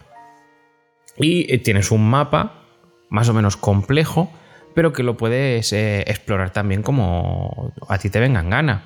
Y ahí está la gracia, ¿no? Pues eh, hay gente que ha conseguido llegar a un punto de una manera, otra gente lo hará con eh, pájaros y turbinas, otro lo hará con escudos y cohetes, otro lo hará con lo que te ofrece el juego, que obviamente siempre hay un camino, vamos a llamarlo prehecho, para que lo puedas seguir si quieres. Te ponen ahí objetos cerca para que puedas hacer las construcciones que necesites y todo eso, pero puedes hacerlo como te parezca. Y a mí eso me, me parece también un poco un acierto. Sí que es verdad que se rompe la magia del que quería los templos clásicos de Zelda, pero es que yo creo que el Zelda clásico al final tenía que evolucionar. Para mí, y he sido muy fan de los Zeldas durante mucho tiempo, eh, esto es mejor todavía. Sin ser lo otro malo, esto me da más opciones, esto me da más libertad, esto me da más horas, me da más ganas de coger y explorar y ver qué me puede ofrecer el mundo, ver qué me puede ofrecer una arma mezclada con un objeto o ver qué puede haber detrás de, ese risco, a ver si hay una cueva, a ver si hay, no sé, mil cosas que te puede ofrecer más allá de lo que en los celdas clásicos te ofrecían. Entonces yo estoy muy contento con los templos también, porque yo creo que son templos adaptados a la nueva filosofía, por eso, más que nada. Porque tú crees, Mark, que a partir de aquí igual la saga se divide en dos, en dos tipos de Zelda, más clásicos y más Tears of the Kingdom, porque claro, otra pregunta que entiendo que nos surge a todos y sobre todo a vosotros, a los fans de verdad de la saga es ¿y ahora qué? Porque literal, eh, sí que es verdad que de Breath of the Wild suponíamos que se llenarían más cosas y no es que se haya llenado más cosas, lo que ha pasado es que eh, te han dado como un juguete nuevo eh, enorme, eterno. Pero así después, el Tears of the Kingdom 2 o lo que sea, ¿ahora qué? Yo no creo que vayan a volver a la fórmula tradicional. No lo creo, de verdad. O sea, seguirá habiendo mmm, remakes, mmm, remasters, eh, lo que quieras pero no creo que quieran hacer un Zelda eh, convencional teniendo esta nueva fórmula. Yo apuesto más por, por juegos de este estilo que, que, de los anteriores. Que para mí también te digo, ojalá, ojalá mmm, el tercer Zelda el que vaya a salir, si tiene esta fórmula, no recicle otra vez el mundo. Pero reconozco que no debe ser fácil haber creado todo ese, todo ese mapa pero mmm, habrá que hacer un esfuerzo por hacerlo otra vez porque es verdad que Tears of the Kingdom, por mucho que él hayan cambiado cositas y vayas a la aldea de, de unos y de repente pues han pasado cosas diferentes y se ve un poco, por no hacer un poquito spoilers, ¿no? Pero no se ve igual y tienes nuevos rincones que explorar y pequeñas cositas y un pozo ahí detrás y aún así eso es imprescindible para que esta secuela se sienta eso, una secuela, pero yo no sé si un tercer juego aguantaría otra vez los cimientos de otra vez el mismo mapa. La verdad, no lo sé, no sé. Pero, pero sí, yo creo que tienen que hacer otra vez mundo abierto porque joder, es que se disfruta mucho de, de explorar. A mí me, da la sensación que más que, que, en los otros celdas. Igual es un. Ya te digo, a nivel personal, pues no hay. No hay más que, que decir, ¿no? Pero, espero y entiendo que es algo más generalizado viendo que todo el mundo está disfrutando de, eso, de las construcciones y, demás. No sé, no lo sé, la verdad. Sí que es verdad que el, creador, o sea, el director de ahora, eh, también decía eso, que él prefería apostar por, por esta nueva etapa en, de, desarrollo, ¿no? Pero bueno, ya, lo iremos viendo. Aonuma dice que mapas grandes. Eh, mm. caballo grande, ande o no ande. Luego ya te compras un coche, pero de momento tal. Claro, además, eh, lo que dices, eh, si todas estas mecánicas nuevas que han añadido, que yo creo que ha sido el grueso más que obvio de todo el desarrollo este de seis años que habrá tenido el juego, no lo puedes tener si te tienes que centrar en hacer otro Irule completamente diferente de cero. Es normal y por eso entiendo, como señalaba Sergi, que el, el, Underworld, ahora no me sale el nombre, pero lo de abajo, se ve todo tan tan igual. Pero porque es normal. Es que no vas a desarrollar otro mapa entero para abajo. Que fue una de las grandes sorpresas de, ah, espérate, ¿cómo? ¿Cómo? realmente el subsuelo creo que como impacto inicial es brutal. Y luego es ese de decir de, bueno, pues sí, lógicamente, a lo mejor el propio, el próximo juego, pues a lo mejor las mecánicas sí que las puedes como reciclar más y te centras más en el mapa. No sé, por decir algo que a lo mejor no no sé. Y, a mí realmente el juego ideal para mí el siguiente sería mm, a lo mejor pues reciclar zonas, ¿no? A lo mejor las texturas utilizar las mismas, ¿no? Los assets, hacer, usar los mismos, pero usarlos para otras cosas, ¿no? Pero bueno, que lógicamente eh, de aquí que salga el tercero eh, que si ya saldrá en otra consola, bueno, nos podemos esperar sentados eh, a, ver, a ver dónde está este podcast cuando salga la tercera, la, pues tercera parte. iremos por el programa 130 aproximadamente o, algo así. No sé, eh, aún, aún nos está. Es que es lo que dice Sergi. No sé, es que no sé si nos ah, nos dejamos cosas, obviamente. pero una, una, de las cosas que más interesante me parece es que las experiencias individuales de cada uno son tan absurdamente diferentes y lo que hablabais del género sandbox es, o me ha dado a mí la sensación de ser, junto con un Minecraft, ¿vale? El primer juego que sí que hace honor al sandbox, que no tiene reglas, que tiene como cuatro leyes y tú ya, ala, haz lo que quieras, que es que me parece de chalaos. Me parece de chalaos este juego. De verdad, y para bien lo digo, ¿eh? Es que me parece de chalaos. Totalmente. Y espera lo que nos viene tú. Madre mía. Sí. Bueno, pero eh, yo también creo que al juego, pues eso, tantos años que le han metido aquí de desarrollo y demás, eh, al final le han metido mucho coleccionable, mucho, eh, mucha misión secundaria. incluso mm, terciaria te diría porque hay misiones de pues coge con este aldeano y a no sé qué y vale sí, sí de recoger flores sí, sí. exacto hay cosas así pero es que hay cosas que aún todavía son más superfluas que es vete a sin que nadie te diga nada, vete a explorar el subsuelo, que hay unas, unas minas con unos cofres y ahí tienes trajes. Eh, diferentes y originales de, las diferentes entregas. Y eso nadie te lo dice. Y si tú lo vas descubriendo ahí conforme vas navegando, dices, oh, está guay. Y de eso hay tantísimas cosas que al final el juego es que te puedes tirar horas y horas y, cientos y a lo mejor mil horas y, no descubrirlo todo. Pero bueno, es que esa es la gracia al final. Eh, por curiosidad, si tenéis el dato, ¿cuánto, cuánto de porcentaje lleváis y cuántas horas? curiosidad, ¿eh? Porcentaje, porcentaje no te sabría decir. Yo he hecho 70 en largas 80. Es que no sé, la Switch tampoco es la mejor en contar estas cosas, ¿eh? pero. Y hice las principales y la mayoría de. La gran mayoría de las pruebas heroicas. Bueno, digamos de las secundarias, no que hay como unas secundarias que son como más importantes, así que las hice casi todas. Las del periódico, la de, las hadas, todo este tipo de temas. Eh, pero sí que es cierto que va a un punto que, así como el proyecto de igual sí que hice todos los santuarios, aquí ya dije, bueno, eh, no, me, no me apeteció tanto por eso, de, pero ya es un poco de, yo personalmente, cuando llevo ya tantas horas en un juego, es como que me apetece algo nuevo, ¿no? Pero ya, yo soy así, ¿eh? yo sé que hay mucha gente que lleva dos templos y lleva 100 horas, ¿sabes? O sea, no, es lo que, este, depende del tipo de, jugador. Pero bueno, eh, eso sería por mi parte.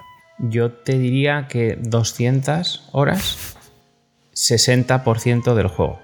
Es que es de locos esta movida. ¿eh? Es que es de locos. 60% y he hecho todos los santuarios, he descubierto todas las raíces del subsuelo, eh, tengo todas las voluntades de los sabios, eh, tengo todos los trajes, Eh, tengo mucho al 100% todas las secundarias, to- todo hecho, 60%. O sea, mm, ¿dónde está el 40% restante? En, me lo puedo imaginar, me lo puedo imaginar, pero es, es durete. Pero, pero es que, claro, si te quieres hacer también todos los colocs, ahí está la- ahí es donde la, se, real que se multiplica la duración del juego por, por 3, tranquilamente o más.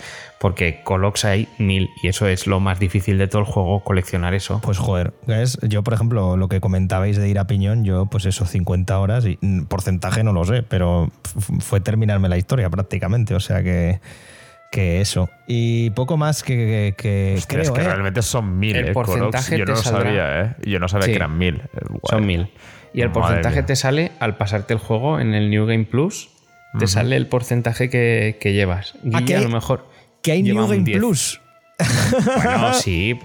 Sí, ah, vale, bueno, así. empezar partida, vale. o bueno, vale, eh, que de- realmente ni siquiera tiene que ser New Game Plus, que puedes continuar tu partida, te echan pues lo típico, ¿no? Un poquito para atrás de- del jefe final y ya está. Y a partir de ahí también te sale ya lo que llevas desbloqueado. Qué loco, bien, bien. Pero de verdad, si, o sea, tú arranca tu. Si ya te lo has pasado, Guille, arranca tu partida otra vez y te saldrá el porcentaje. Tengo ganas de saberlo porque. Hombre, si llevas que- 40, aquí llevará el 5, porque madre Es que, mía. exacto, no, yo un 60. Y Guille- pero es que creo que a lo mejor con, con todo lo que ha hecho el tirón, sí, igual lleva un 10. Porque no- ¿cuán- ¿con cuántos corazones te lo has pasado? Si tenías Con- que menos con do- de 10. 12, o- 12, 12, con al final madre 12. mía. 12, 12 y, y toda la barra de resistencia. Mm. Era el link, eh, mi link te corría la maratón.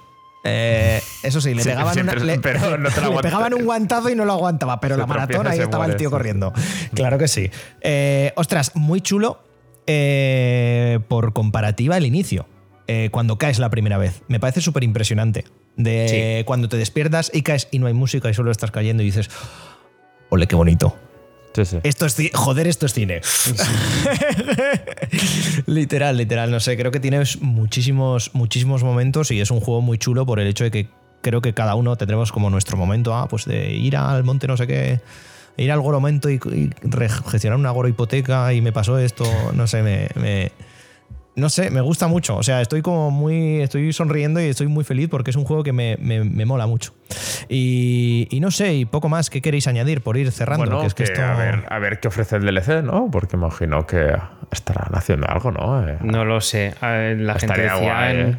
Estaría guay que el subsuelo hicieran algo. Estaría guay, tú. eh, En plan. No, no que lo ampliaran de alguna manera. Molaría porque el subsuelo está muy desaprovechado, creo yo. En plan de. Podrían Bueno. sacar más, más partido o algo así. No sé. Ideas. Es que, ideas, no sé. hay que hay que saber a qué se va el subsuelo también, ¿eh? Cuando Ya, ya, ya, ya. Al final tú puedes descubrir un montón de. Es lo que decía Guilla. Hay, hay armas, hay armas que, que están por ahí y hay armas que son bastante buenas, pero se rompen. Y en el subsuelo es la única forma de conseguir armas que son exclusivas y únicas.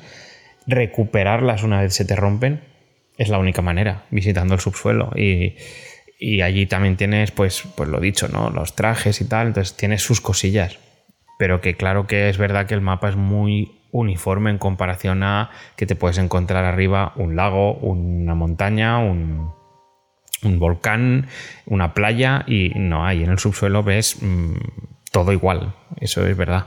Pero bueno, a ver qué es lo que se inventan. O sea, Yo no sé ¿creéis- si van a poder hacer un DLC. Eso te iba a decir, si ¿creéis que va a haber DLC? O.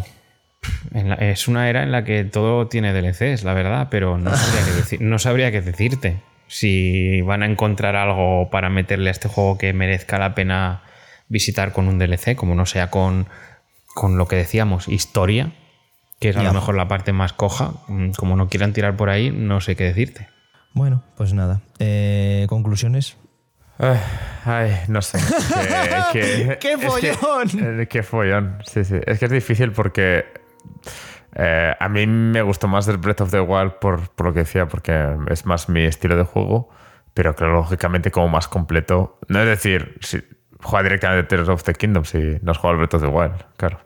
Yo tengo que decir, desde que se anunció el juego y a lo mejor hasta el último tráiler, jamás pensé, jamás, que me iba a entrar tan bien el juego. Esto es así, ¿eh? O sea, yo no iba, o sea, era muy escéptico a que me fuera a gustar. Y con el último tráiler dije mm, 99% de fe eh, 1% de posibilidades, bueno, vamos a, a por ello y a ver qué sale. Y, y no, es lo- no, no es que no me lo, no me lo esperaba. No, no sé cómo, habiendo jugado Breath of the Wild y habiéndolo disfrutado, no podía ver por dónde iban a tirar eh, con, con Tears of the Kingdom. Y me sorprendió, y eso es lo que me gusta, que hayan conseguido sorprenderme una vez más, pese a que ya veníamos de un juego que pues, previsiblemente iba a tener el mismo mapa, que previsiblemente iba a ser muy parecido. Y, y que de repente eso, cómo se han podido guardar la carta del, del subsuelo hasta que saliera el juego, me parece una barbaridad. Em, no sé, el juego pulido al 100%, un juego que te ofrece tantas posibilidades, que puedes hacer tantísimas cosas y que han mantenido durante meses a la gente eh, ofreciendo contenido y curiosidades y a mí me parece que, eh, que es un, gran, grandísimo juego que muy poquitos eh, se hacen o mejor dicho todavía, muy poquitos se han hecho a este nivel a lo largo de toda la industria del videojuego. eh, que quizás no es para todo el mundo, eso está claro, pero que, vamos, sobresaliente. Por concluir, yo vamos deciros que me parece, me parece increíble, sobre todo la sorpresa que ha habido en, tanto como, nosotros, jugadores y jugadoras, como, como la gente que lo hace. De decir, de locos. Y, y auténtico juguete, auténtico de echa aquí todas las horas que quieras, porque, oye, si vas haciendo tus cosas, eh, lo, lo dicho, si tú te haces tu bombardero B52, pues adelante con ello. Y esa, esa libertad, ese hacer honor al, al sandbox, me flipa. Y sobre todo, y lo vuelvo a decir, manda huevos que tengamos que estar así, que por fin un juego sale como tiene que salir. O sea, funcionando. Es que yo no sé vosotros, pero a lo mejor en, en todo el rato que he estado jugando, bugs me abren. Bugs críticos, cero.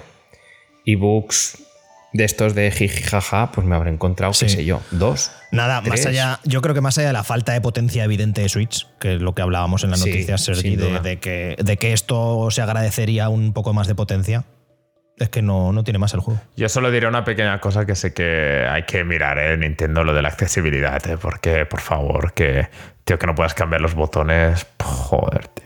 hoy en Es, es verdad, ni eso, los botones, ni, ni creo que se podía bajar ni subir el brillo, que, es- Sí, que sí, me pareció de locos. Que es fue como en estás sacando aquí un juego que tienes millones de opciones dentro del juego, ¿no? Pero luego fuera todo lo que es lo rodea el juego es como, tío, por favor, que ya, ya huele estas cosas, ¿sabes? Pero bueno, ya. Nintendo es Nintendo. Gonna be Nintendo. Bueno, eh, gente, volvemos a hasta aquí Breath of the Wild. Eh, hoy, bi- bien. Y te- Tears of the Kingdom también. sí, Breath sí, of the Wild, el DLC que se extendió tanto que luego acabó siendo una secuela, es, es el subtítulo nuevo. Eh, ya saben, cualquier cosa nos lo podéis poner por comentarios. Eh, ¿qué, os ha parecido? ¿Cuáles son vuestras experiencias? Eh, si estáis de acuerdo, si somos los tres un- unos garrulos y deberíamos dejar de hablar de Zelda, todo puede ser. Volvemos a traer a, a Claudia y a, y a Alba y vamos con, con las recomendaciones, gente.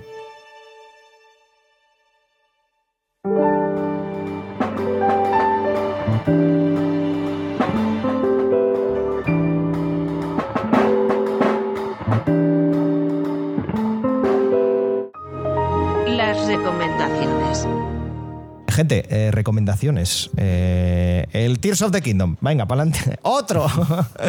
pa'lante, ¿no? ¿Quién. quién... Oigo, que se ha caído por aquí. Bueno, pues.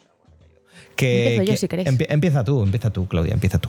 Vale, pues yo el- en el último episodio del podcast, si lo habéis escuchado, ya os adelanté que estaba leyendo un libro bastante especial, que todo empezó por una historia que es ya uno de los una de las semanas estas legendarias de esta red social que siempre se llamará Twitter. Y he terminado el libro y efectivamente vengo a eh, recomendároslo. El libro en concreto se llama Así se pierde la guerra del tiempo, en español, ¿vale?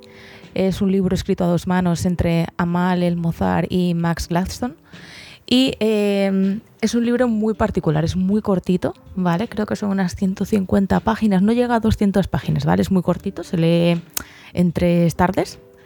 Y básicamente es una historia de ciencia ficción narrada en su mayoría de forma epistolar, ¿vale?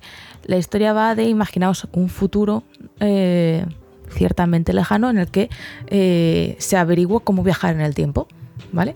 ¿Qué pasa? Que hay dos, dos empresas, dos multinacionales que se hacen con eh, el monopolio de viajar en el tiempo y se convierten básicamente en compañías rivales. ¿Vale? Y se dedican a aceptar contratos de gente pudiente, gente millonaria y todo eso, para eh, modificar, volver atrás en el tiempo o ir al futuro e ir modificando cosas para asegurar eh, el éxito de sus clientes y la guerra que tienen entre las dos eh, compañías. ¿Vale? Entonces, las protagonistas de la historia son eh, las dos mejores agentes de cada agencia, ¿vale? Que son sus nombres en clave eh, rojo y azul. Y básicamente un día se encuentran en un campo de batalla, se llaman la atención la una de la otra y empiezan una correspondencia eh, que claramente no deberían estar teniendo, mediante la cual a través de esas cartas pues vas descubriendo pues eso, los detalles de la historia, del mundo, de las diferentes, de las dos agencias y demás. Ya te digo, es un libro muy cortito, es muy interesante y sobre todo me parece un derroche de imaginación alucinante. Yo estaba en cada parte que te va narrando, pues eh, digamos que cada capítulo te van contando en, la hebra temporal en la que están, que puede ser em, pues nuestro presente, pasado, futuro, pero al mismo tiempo puede ser es un pasado o un presente muy alterado porque previamente han tocado otras hebras temporales anteriores, cosas así. Está muy muy interesante. Y lo más interesante, que es lo que decía al principio, es cómo ha llegado este libro a, mi radar. Eh, que es por uno de esos pequeños momentos de magia de Twitter en el que hubo un usuario que se llamaba Bigger Dícolas o algo así, que, que de repente puso un tweet de estos como muy entusiastas en plan de tenéis que leer este libro, es maravilloso, sin decir nada más. Y cada vez que alguien le preguntaba decía, no os voy a decir nada, leedlo. Y la gente se animaba, lo cogía, lo leía y empezaba a- a contestar al tweet diciendo, madre mía, es maravilloso, es no sé qué, tal.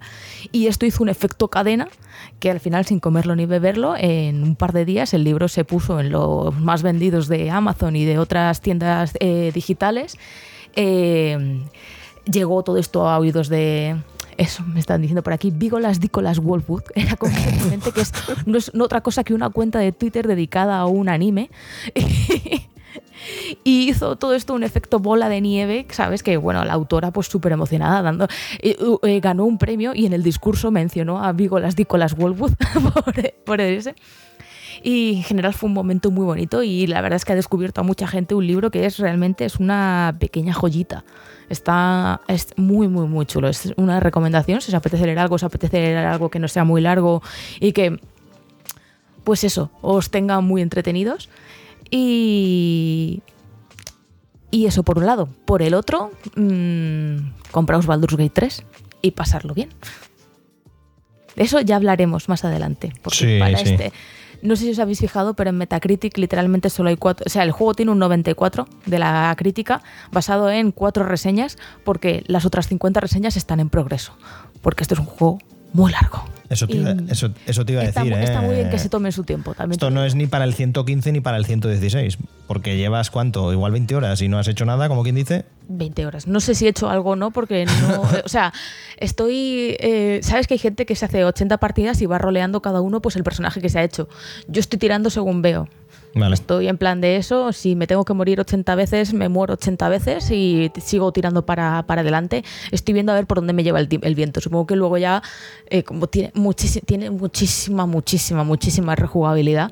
O sea, hay tantas formas de hacer las cosas que es apabullante.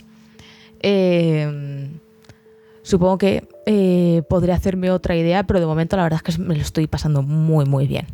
Pues muy bien ahí, claro que sí. ¿Quién continúa? Continúo yo si queréis. Dale fuego. Dale fuego, vale, pues nada, yo mira, voy a ser rápido, muy rápido. Eh, King Gizzard and the Lizard Wizard, vigésimo cuarto álbum de estudio. Se llama Petrodragonic Apocalypse or Dawn of Eternal Night and Annihilation of Planet Earth and the Beginning of Merciless Damnation. Eh, un doble LP de 10 canciones que sacaron los australianos a puro thrash metal, que continúa un poco con la movida de su LP de, de 2019, Infest the Rust Nest, y no puedo más que recomendarlo. Además, los tenéis eh, de gira europea en Barcelona creo que el día 24, en Málaga el día 25 o 26 y en Madrid el día 27 de este mes, o sea que no os lo perdáis. Y eso es mi recomendación, King Gizzard and the Lizard Wizard. Posiblemente entre que, entre que vienen y no vienen y yo qué sé, y el mes que viene pues saquen otros cuatro discos, ¿no? Puede ser, pero en fin, eh, eh, ahí está. Eh, y hasta aquí mi recomendación. Yo, yo he ido rápido. Eh, Sergi Alba, ¿vosotros qué? Dale, Alba. Pues es que yo no tengo recomendaciones porque desde la última vez que hicimos podcast, la verdad es que he hecho más bien poco. He jugado a nada y he visto menos aún. Así que... Bueno, has visto Barbie, ¿no? Y Oppenheimer. Sí, he visto Barbie y Oppenheimer. Hombre, yo os recomiendo Barbie, pero es que ya, ya después de lo que hemos dicho en la sección de noticias sobre Barbie, ya era algo implícito en este podcast. Id, id a ver Barbie y os lo vais a pasar súper bien. Yo me he reído muchísimo, me ha gustado un montón. ¿Fuiste de rosa? Mm, No, Vale, vale. no, no, porque no, no tengo ropa rosa. Vale, es que, a mí, es que a mí me pasó igual. Es como la única cosa que tengo rosa es una chaqueta, es una sudadera, que claro, no voy a ir no voy a ir en julio en una sudadera, talla S, que ya no me vale, de, de diva, de Overwatch. Y es como, buah, es que no, me la podía haber puesto en la cinturilla, la verdad, pero es que no tengo nada. No tengo No, nada. yo, ta- yo tampoco, no tengo, no tengo nada rosa, macho. Vosotros lo, nada de pon- nada. lo ponéis aquí como algo negativo, pero No, yo esto solo lo veo como una oportunidad para ir a ver Barbie otra vez después de compraros algo rosa. Sí, a ver si cobro primero.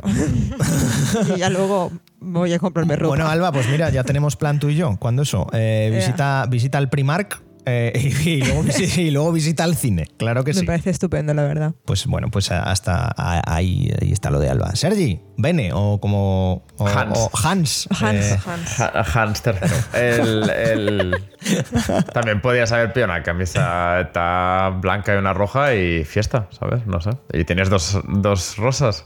Dos rosas, Sí, tú. Es que- a la que- lavadora. Madre mía, pocos capítulos de animes has visto tú. claro, claro, En es fin. verdad. Eh, eh, yo mi recomendación de esta semana es un juego que ha salido ya hace tiempo. De hecho, hoy lo he perdido, pero bueno, es que se llama A Hat, A- A Hat in Time, un- o sea, un sombrero en el tiempo o algo así, que es un juego de plataformas indie que salió hace pues, cuatro años o algo así, que me compré yo para mi PlayStation 5 una versión de PlayStation 4. Claro que sí, porque ya- es tan antiguo que no hay ni versión para PlayStation 5.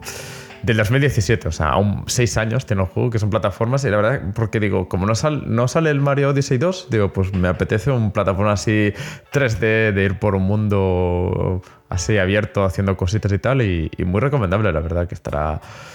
Bueno, no está tan tirado de precio, tengo que decir. La descuento máximo está al 50%, está a 15 euros. Pero bueno, eh, tiene esas cosas, ¿no? De la cámara va un poco así, ¿no? El control tienes que hacer un poco la idea, pero me parece bastante entretenido, la verdad, y me ha sorprendido porque es de esos de que sabe, ¿no? Que el, que el mundo de las plataformas está ya al Mac, o sea, ya, ya no se puede hacer mejores plataformas, ya han salido, no, el género ya está, al- ya se ha hecho todo lo posible, entonces todo el rato te va sorprendiendo, ahora es, es, un- es más de miedo, ahora es más de, de más musical, otro es más un eh, de, de huir de cosas, no sé, es como que todo, cada nivel nuevo es una sorpresa continua y no sé, me ha sorprendido para bien y, bueno, pues no tenías mucho la pista, se apetece, ¿no? Que sobre todo eso de decir, me apetece este tipo de juego porque últimamente no aparecen tantos juegos de este tipo, pues ahí lo tenéis y, y ya está, rápidamente. Además te he visto por Twitter y lo seguía como con interés, porque pusiste, vamos a probar esto, y empezaste a poner capturas, y luego, madre mía, qué juegardo. Y luego, Ya, ya. me he comprado el DLC, y luego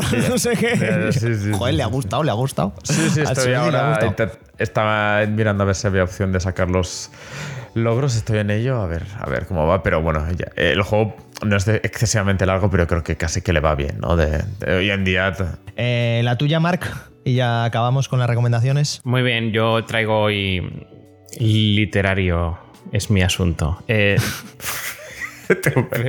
Se- señor. Pla. Sí, sí. Correcto.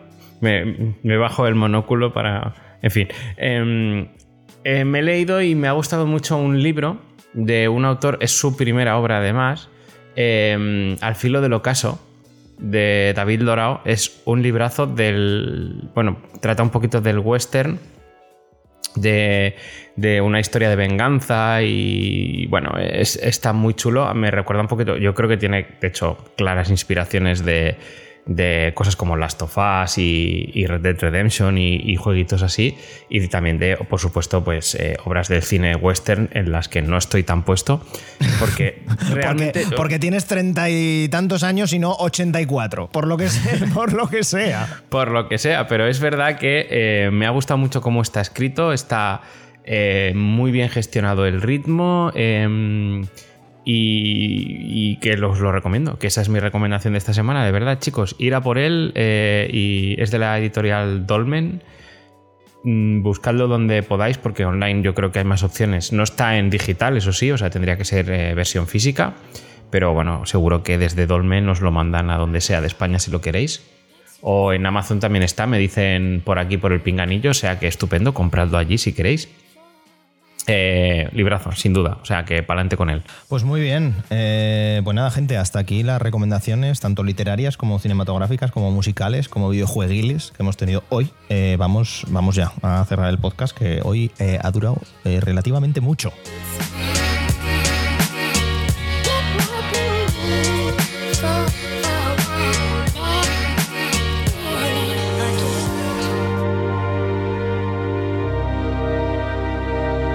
Así que hasta aquí, programa 114, gente. Eh, Zelda Tears of the Kingdom, buen juego.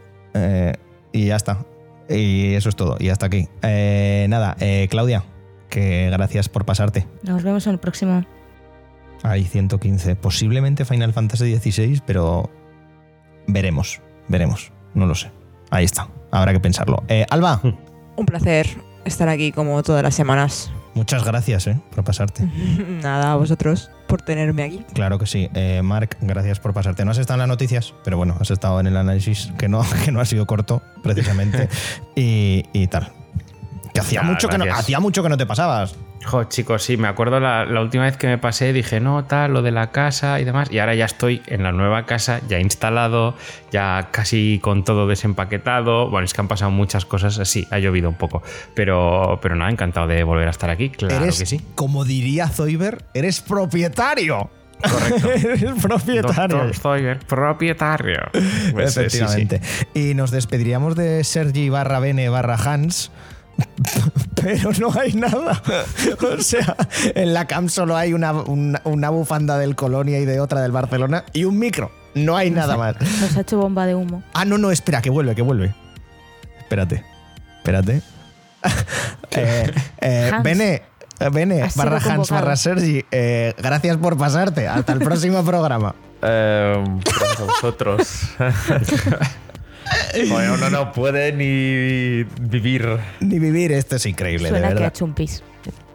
Ah, vale, ha ido a por yogursito, claro que sí. Es que, claro, es que, claro, estamos, grabamos en horario de cena europeo, prácticamente. Entonces, Sí, sí, sí, sí. eh, eso. Bueno, gente, he sido Guillermo durante todo el podcast. Muchísimas gracias por, por pasaros por aquí. Gracias a mis compañeros, gracias a mis compañeras, gracias a todos ustedes.